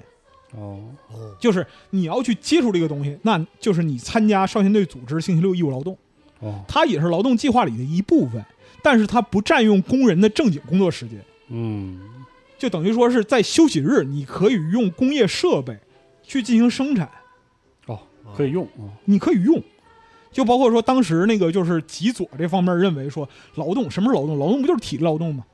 哦，就啊学习是纯粹的脑力行为。克鲁普斯卡娅说那什么苏维埃政权加全国电气化，你给我手搓一个发电机，并不能啊，你能吗？你不能啊，你还是得去了解机组是怎么运作的。是嗯你看到机组怎么运作，你才知道有关电学的物理知识是什么。就学习和劳动是一个东西。所以说，就是星期六义务劳动这个东西到最后发展到一个什么样的程度呢？就是我们知道苏联计划经济有五年计划，我们的五年计划也是从苏联那儿学来的，是就是到最后少先队有自己的五年计划，啊，是这个是就是绝大部分人不知道，而且就是他们是跟随国家计划一起去完成劳动技术指标的。全国的每个部门，包括工业、农业、渔业，所有的生产部门都要给教育系统提供劳动计划。哦，就是在这个阶段里边，打个比方说，六岁到十二岁、十二岁到十五岁的这批孩子，要在这样的一个阶段里边完成什么样的劳动，达到什么样的目标？就是打个比方说，全国少先队，或者每一个州的少先队，或者每一个城市的少先队，在这样一个劳动实践里边，要达到一个数量级的目标，完成计划，哎呦我天，它是跟着国家计划一起走的，哦，就到这个程度。所以说，我们才说刚才提到过实践，我们的有些部分听众可能会非常非常熟悉。嗯，因为就是在五十年代中苏友好时期，除了一百五十六个大型工业项目之外，苏联教育体系这一整套都搬过来了，从嗯学前教育到幼儿教育到劳动技术教育到职业教育，哦，哦，职业教育也是这么从头对办过，来嗯都是这么来的，就是包括职业教育和职业再教育，哦这都是克鲁普斯卡娅打下教育体系的底。嗯，而且就是他是终身为苏联的教育事业服务和工作，在列宁去世之后，还全力为贫困的妇女和幼儿的处境努力。其实非常像宋庆龄，嗯，是，就是他和宋庆龄的这样一个就是工作的这样一个范围是非常像的。他最早的写作的著作就叫《女工》，一八九九年写的，嗯描述就是沙俄时代女性劳动者的这样一个悲惨境遇，思考怎么去解决他们。最后得出的结论是，必须为全社会成立服务所有人的公立幼儿园。这是一1899八九九年，哎呦我天，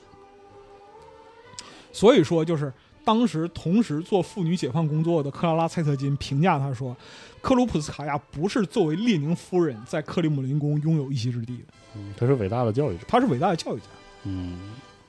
牛逼，这是一块儿。另一块儿是就是卢纳查尔斯基，嗯，他这个就是很有意思了。他一边要指导艺术，然后一边又要从事教育，因为他本身呢是艺术理论的重要开拓者，又是了不起的艺术鉴赏家、文艺批评家，同时也是列宁文艺理论的重要继承者，还被列宁点名骂，嗯，是啊对，骂到就是当时整个联共部跟他断绝关系，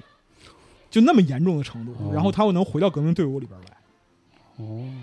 所以说呢，在上述的基础上呢，他是苏联教育人民委员部的掌舵人。嗯，而且就是文学、艺术、美术、建筑、政治宣传、出版发行、教育系统这些东西都需要他亲力亲为。就列宁把思想定下来，他要去跑，哦，他要把这个系统去完成，包括我们后边谈的这个戏剧、电影、文学什么的。他自己优势是他马克思主义理论水平很高，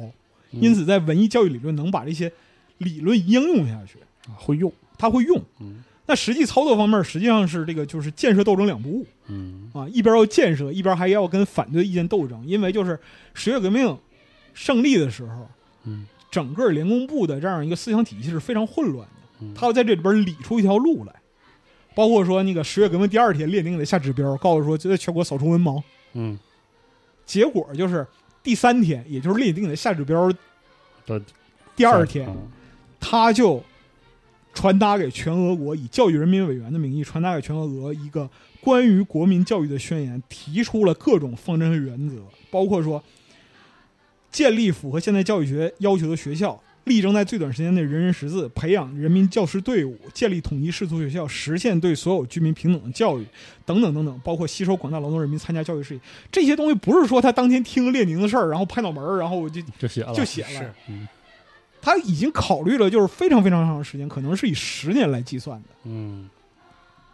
这些原则实际上接受就是决定了整个苏联之后七十年的教育，一直都在，一直都在嗯。而且他还得跟就是辩证法不好、左得过分的这样一些教育界、文化界人士做斗争，行吧嗯比如辩论是吧？还辩论。就比如说，你看刚才克鲁普斯卡娅不是说就是有脑力劳动和体力劳动这个嗯吵，架的问题吗？一九一九年的时候，苏联教育界围绕着基础教育到底是劳动为主还是学习为主吵架。嗯就当时的无产阶级文化派上纲上线儿认为说，无产阶级的学校不能以学习为主，否则就跟资产阶级学校没有区别，嗯必须在形式上跟他们有一个决定性的划分，要完全决裂。然后这种特别激进的这样一个思想方式，跟五岁孩子讲阶级斗争，就是当时这个就是罗纳查尔斯基、克鲁普斯卡娅认为，就是这个不是辩证法问题，这是脑子不行，很生气啊， 对，非常生气，说这个脑子不行。给了一拳。嗯所以卢纳查尔斯基决定了这样一点是什么呢？他写了一个叫《统一劳动学校和技术教育》的报告，嗯，说里边就很明确指出说，少年儿童最少要到十五到十七岁，他才明白职业是个啥。对啊，是在这之上，你才能去谈技术教育和专业教育。在此之前是通识教育，是啊，是普遍的基础教育。是。第二，工业是需要生产条件的，就是你们所主张的这种，就是说全民劳动，嗯，这东西本质上来说是一个低效劳动。是啊，而且你掌握不了基础知识，你就没有办法去创造符合未来社会化工业生产的人才。对啊，所以说，就是教育必须要有普通教育为基础，嗯，这是一个。另外一个点就是什么呢？高等教育方面，就是无产阶级文化化，因为他讲这个就是说那个嗯，就极就极其端实化嘛，很极端化嘛。嗯他在高等教育方面是无限的降低门槛，只看出身不看实际文化水平。嗯，就这个东西实际上就是文化虚无主义。是，啊就啊，我认为就是说哪件事儿不对，嗯，我怎么办？我把就是我把这个字儿删了掀了，啊，我把这字儿掀了，就是血不是红色的嗯啊，这个字儿口口嗯，口口，啊，这样的话就解决了，就是说那个人们看到它就产生就是受害的这样一个影响嗯，这个东西也是文化虚无主义。是，当时的情况就是这样，就是只要这个人他是工农出身，成分过硬就可以念大学。后硬来面啊，对，后来卢纳查尔斯基就写了一段话，就说啊，说我们啊，在高等学校工作之中啊，最初遵循的思想是，凡是想学习的人都可以自由的进入高等学校学习。关于这个问题，当时我们甚至连学员是应该识字儿的都没规定。是，对，但是问题在于，为无产阶级打开了大门，他们却没有知识训练。这就好比让鸟从平底盘子里吃饭，嗯，是，步子迈得太大，而且完全不考虑这个其实就是扯着，着蛋了。嗯，是所以说，后来他有很大的精力就放在工农基础教育上，这就是后来的成人教育体系。哦，哦，它有一部分是从俄国革命的工人夜校来的，嗯，还有一部分是半专业半脱产的进步教育内容。嗯，工农想不想接受高等教育，这个意愿是迫切想的但是的首先你得认字儿。对，所以他当时开办了这个工农速成中学，嗯让人们尽快去掌握知识。你能学习到那个程度，你就能接受高等教育。嗯是这另个我很熟悉，因为我妈就是这个体系的老师，就是所谓的工厂里那个培训中心、培训中心成、成人教育夜，校，对对夜对，校，对对我，妈就是这个半脱老师，产性质是的或者说是在职性质的。对。另一方面，就是教育人民委员部去扫盲，因为全俄国只有百分之二十五的人认字儿，嗯，所以一九一九年十二月二十六号颁发了列宁签署的扫盲法令，全国一切居民，包括军队、工厂、企业和农村，开展彻底的扫盲运动。八到五十岁的公民必须学文化，要能读能写。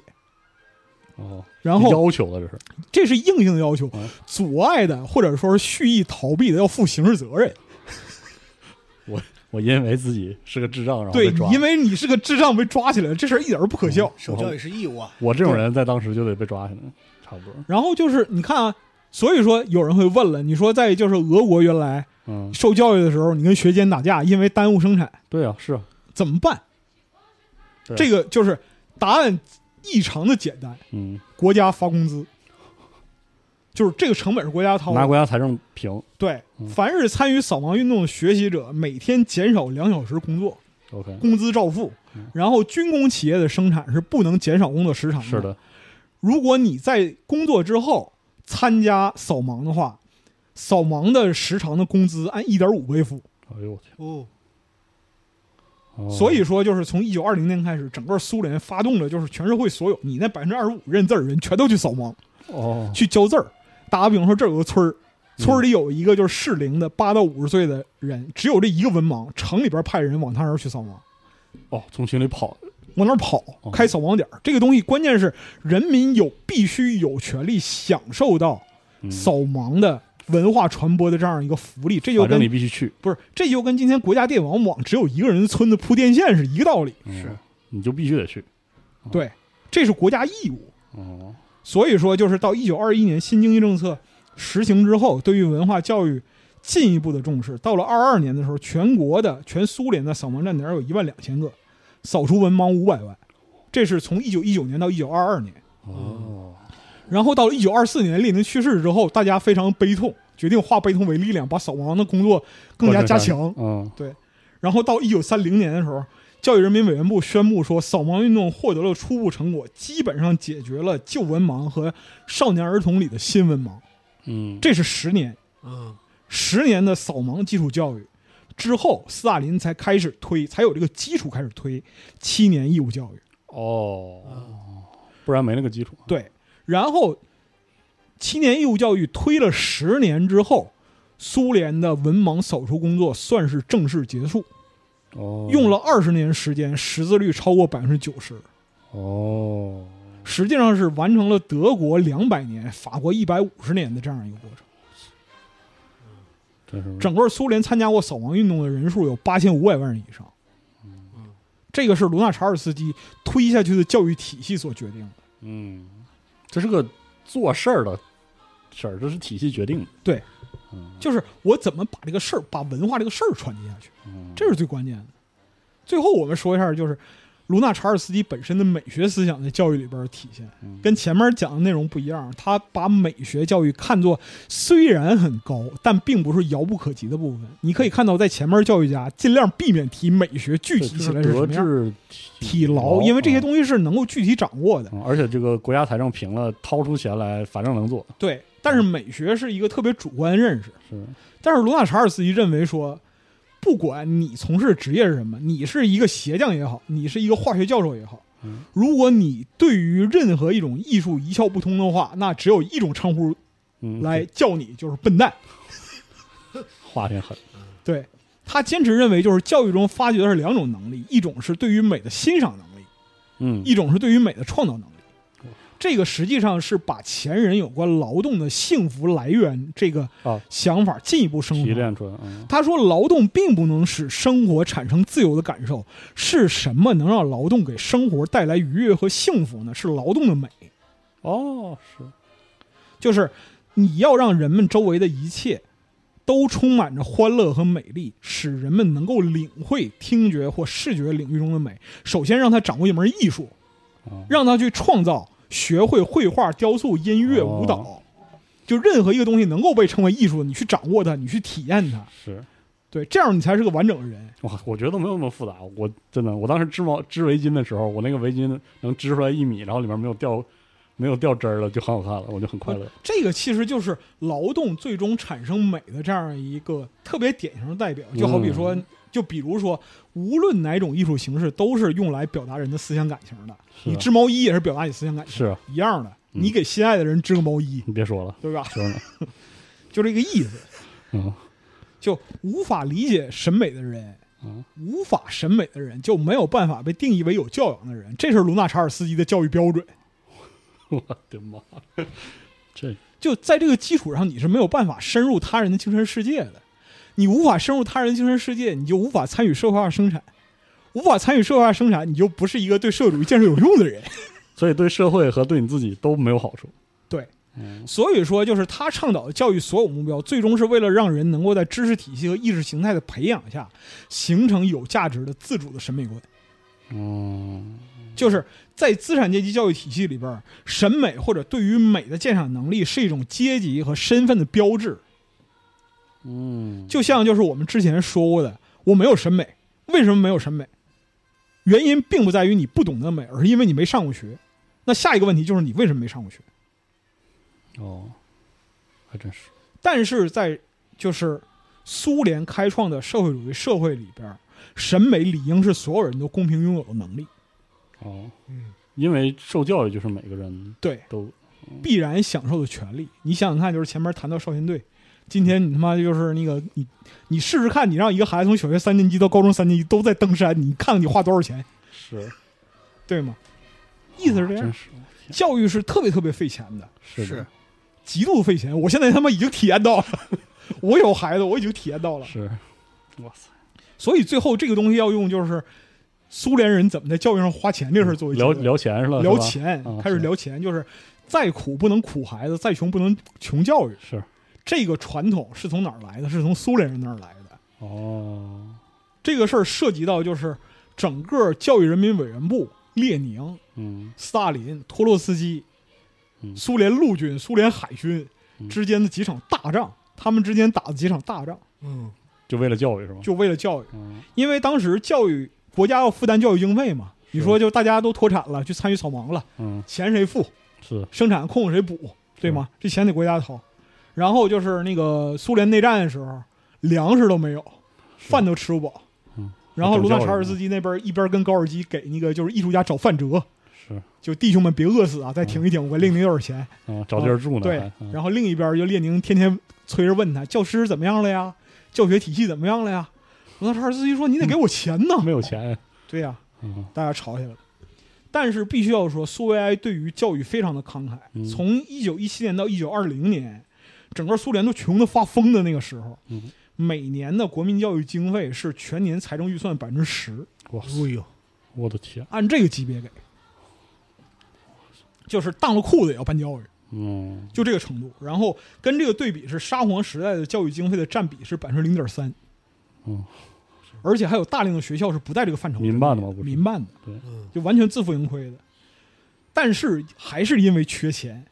所以说一九二一年的时候，列宁受不了了。那个时候就是新经济政策刚开始，列嗯宁觉得妈的太没钱，教育人民委员部这一块儿，我就太多生产啊，然后嗯农民什么都需要钱，然后这块儿他开始打罗纳查尔斯基主意，完了就羊毛出在羊身上嘛。你嗯教育人民委员部每年拨百分之十经费呢，你是想想看哪些东西能用在就是人民教育上啊？是就这样了。他当时认为扫盲比剧院更重要。后边我们在戏剧里这块儿会说，就是当时苏联戏剧界的就是激烈的思潮冲突，包括各个艺术剧院所代表这样一个流嗯派，大家都拼命想保住自己的流派，在当时特别穷的这样一个情况啊因为下。没钱，哎，对太惨然后罗纳查尔斯基就在戏剧界奔走，然后列宁就老大不乐意，啊就说你他妈天天去就是说跟戏剧界这这那那，你关心关心人民教育。啊就他一九二一年的时候给这个教育人民委员部的副人民委员。啊叫鲍克罗夫斯基写信，嗯特别嘱咐他说：“您最近一定要看住卢纳查尔斯基同志， 您一定要拴住他，让他去抓职业教育，把劳动学校落实了，千万别让他往剧院跑。”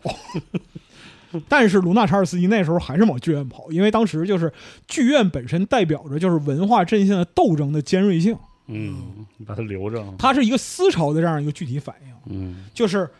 人民教育、基础教育这块儿是做事儿的，他当然要管，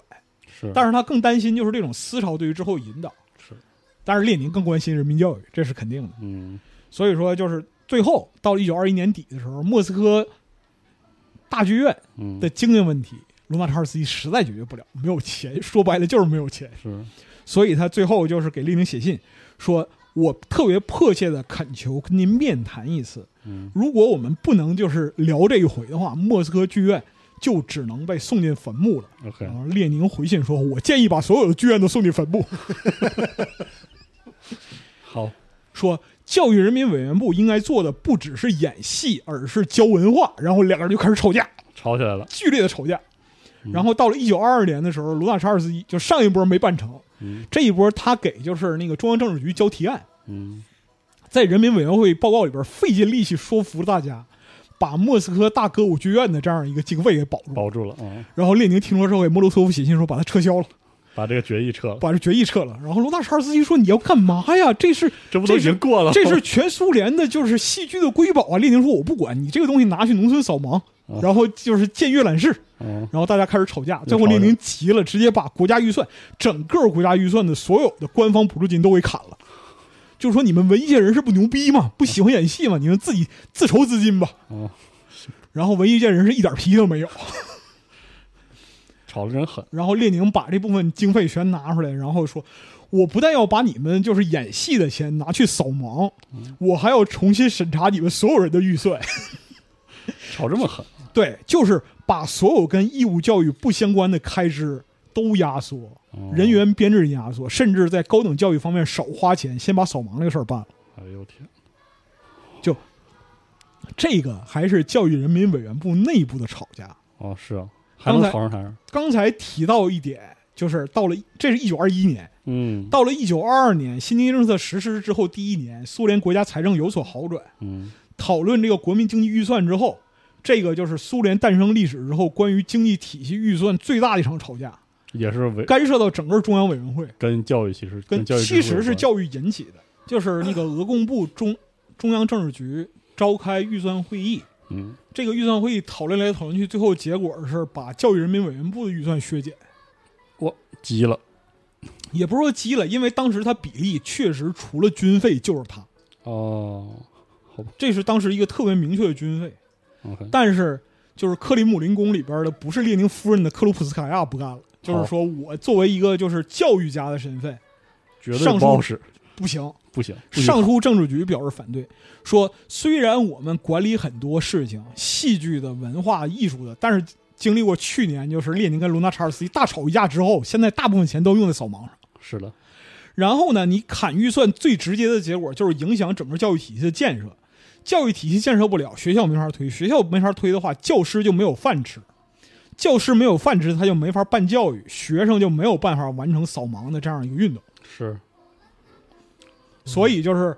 在这之后，列宁一看这个信啊，说的有道理，是就把这个就是转给当时的这个副主席亚历山大·德米特里特维耶维奇·屈鲁巴，这是原来的粮食人民委员，嗯还有就阿列克谢·伊万诺维奇·里可夫，嗯他们俩当时在这个中央政治局是副主席。哦，然后大家看了，说商量那商个量吧说再开一个就是全会吧，啊，再开中央政治局全嗯会，然后想想办法。结果在会上开始吵，因为所有人都不希望在自己领域里扣钱。是啊，涉及到钱的事儿了嘛，这不对是呀、就是最后就是列宁实在没有办法了，盯上了海军。嗯也是，就一九二二年的时候，就是苏联好不容易有点钱，嗯，就是说我们破烂舰队啊需要翻修一下，是要造几艘新船，要翻修一下旧巡洋舰。是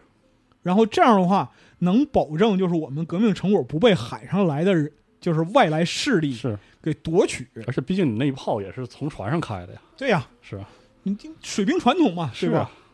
列宁看了看就是整个舰队的规模，然后就说了一个结论，说啊，目前这种规模舰队对于我们来说，这个过于 奢侈了。啊这我话们说啊我们不需要那么多巡洋完舰了。，那海军肯定不乐意了，问题就是海军不乐意还在其嗯次，问题当时的陆海军人民委员是陀螺斯基，哦，好家伙，那完了，两个人就是大吵特吵，吵到一个什么样的程度，就是互就互进入了互相人身攻击的阶段。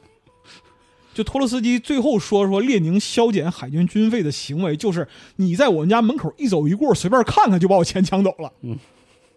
然后而且列我们然后列托宁斯也基急了，就是是列宁很罕见的急了，对急了，对于托洛斯基说，你是不是对于造舰这个事儿过于热心了？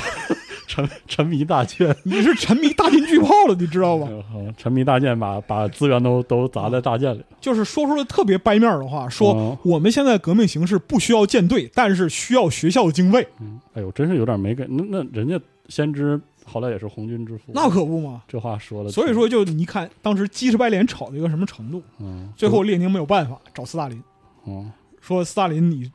从中说和一下。想想辙，”嗯说他给斯大林写信说，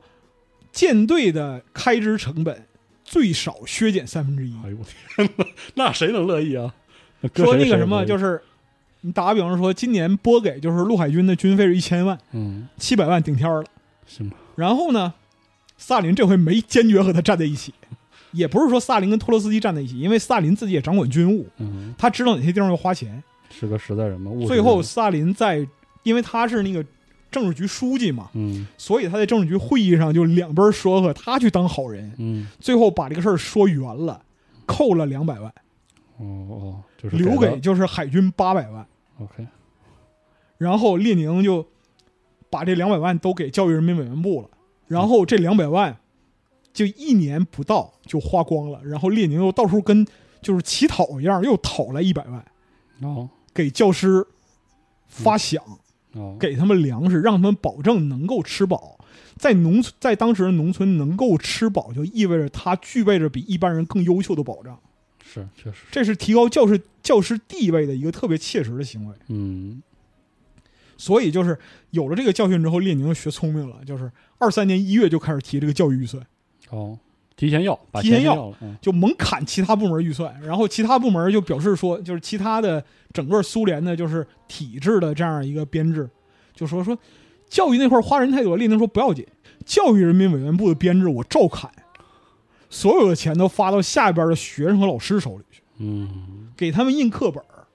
给他们就是各种解决就是教学的工资什么的设备，哦给教师发工资，所有钱都用到这些地方。列宁最后总结是什么？就他在临去世之前的总结是：每一个教师都是技术与文化财富，没有这份财富，什么共产主义也不可能实现。如果你今天在教育上节省了一点钱，看起来是你赚了，但是造成的损失是不能用钱来衡量的。还真是哈。嗯所以说，你知道，哦就是真是对于教育的这样一个观点是从哪儿来的？嗯就是中国对于教育的这样一个观点，除了我们的传统教育之外，就儒家对教育的那个儒家对教育的要求重视，嗯它是建立于阶级跃迁的这样一个基础是上。因为当时孔子不是还因为他的弟子来问这个种地的事儿，还是说做饭的事儿，然后就急眼了， 对急眼了啊，是所以说我们上面讲这么多，其实是对苏联教育体系在草创时期的建立描述冰山一角，嗯，所以我们这其实是前十年的基础哦。就是我们从苏联那边拿来教育体系里这种，就是本来我们的文化当中就有对教育的重视，然后就和这个苏联的这套体系就合上了。就是，而且我告诉你，苏联教育体系牛逼的程度是在于，它用了二十年的时间和三百年基础教育的德国，嗯，在四一年能支巴上。哦，是哈，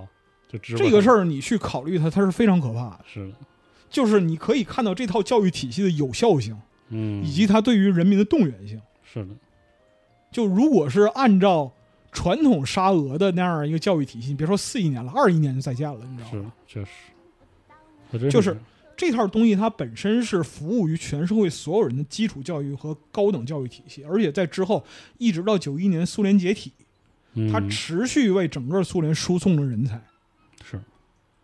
甚至包括就是高精尖的部分，军事、航天，嗯把人送到宇宙里去。是都是一个从就是刚建立的时候还扶着木犁耕地，我们说那个第聂伯河水电站的时候说，是基辅旁边那还拿牛拉木犁耕地呢，是然后过了就是三四十年，我操，上宇宙了，嗯，光荣的引路人了，光荣野路人了，是多么可怕啊！是多厉害啊！天所以说，在这儿需要再次慨叹一下，不是说苏联教育体系有多牛逼，而是还是最开始我们说的那个例子，就是八八年苏联的历史教科书事件发生的时候，嗯它到底意味着什么？嗯它可不是说你简单的把一本书销毁就完事儿了，它是把前面七十年乃至两百多年所有人的努力都给毁掉，是的，就全体人民享有的教育方面的价值都被摧毁了。嗯，这是意识形态方面的全面崩塌，而且这种崩塌是以整个国家的共识、社会的未来和人民的命运为代价的。是的，所以就是，你看刚才说了这个，就是苏联扫除文盲的这样一个过程，嗯中国用了多长时间扫除文盲？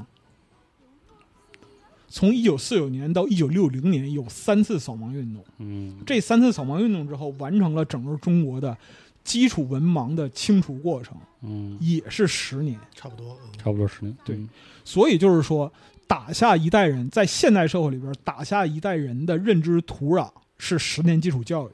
是然后在这个基础教育实行十年之后，你才能观察到它的结果，是的，你到底种出来的是什么东西。嗯，橘生淮南而为橘，橘生淮北而为枳。嗯但是这个东西是当下你看不到的，这是最可怕的。是的，所以我们会再次强调，基础教育如果出现了问题，它的问题在于过去的十年，它的影响在未来的十年，甚至更加深远，嗯一直到就是现在，俄国人还在为苏联意识形态体系、教育体系的崩塌还债。是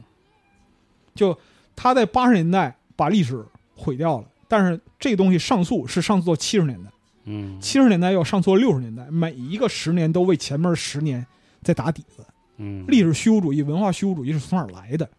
嗯这个东西就是基础教育对于国家影响，也是我们执意要做苏联基础教育这一期在苏联美学里边位置的这样一个嗯目的。因为你要没有知道教育就没有嗯美，是，它是底子，对，嗯，它是一个基础的底子。所以说，我们这一期又超会长的节目啊，嗯到此为止好，啊，就是它是作为一个中间插入的这样一个番外啊，嗯，给大家了解一下，哎，这给个大家苏了解。苏联的这个教育体系的特点，毕竟它和就是中国的关联非常莫逆，尤其在就是东北厂矿企业里边这个玩意儿嘛，简直深入骨髓嗯，是这样的，是啊，还真是，所以就是我们这一期的内容就暂时先到这里，感谢大家对于就是本期的一个收听。呃哎，之后我们聊点儿就是苏联二十年代其他事情啊，包括卢纳查尔斯基怎么在戏剧界打架的这样一些事儿啊，之后再说，之后再说哦好嘞啊，那我们这期就先到这儿，哎，我们下次再见。拜拜。 которой в магазине никто не подойдет. Теперь я чебурашка, мне каждая дворняжка при встрече сразу лапу подает.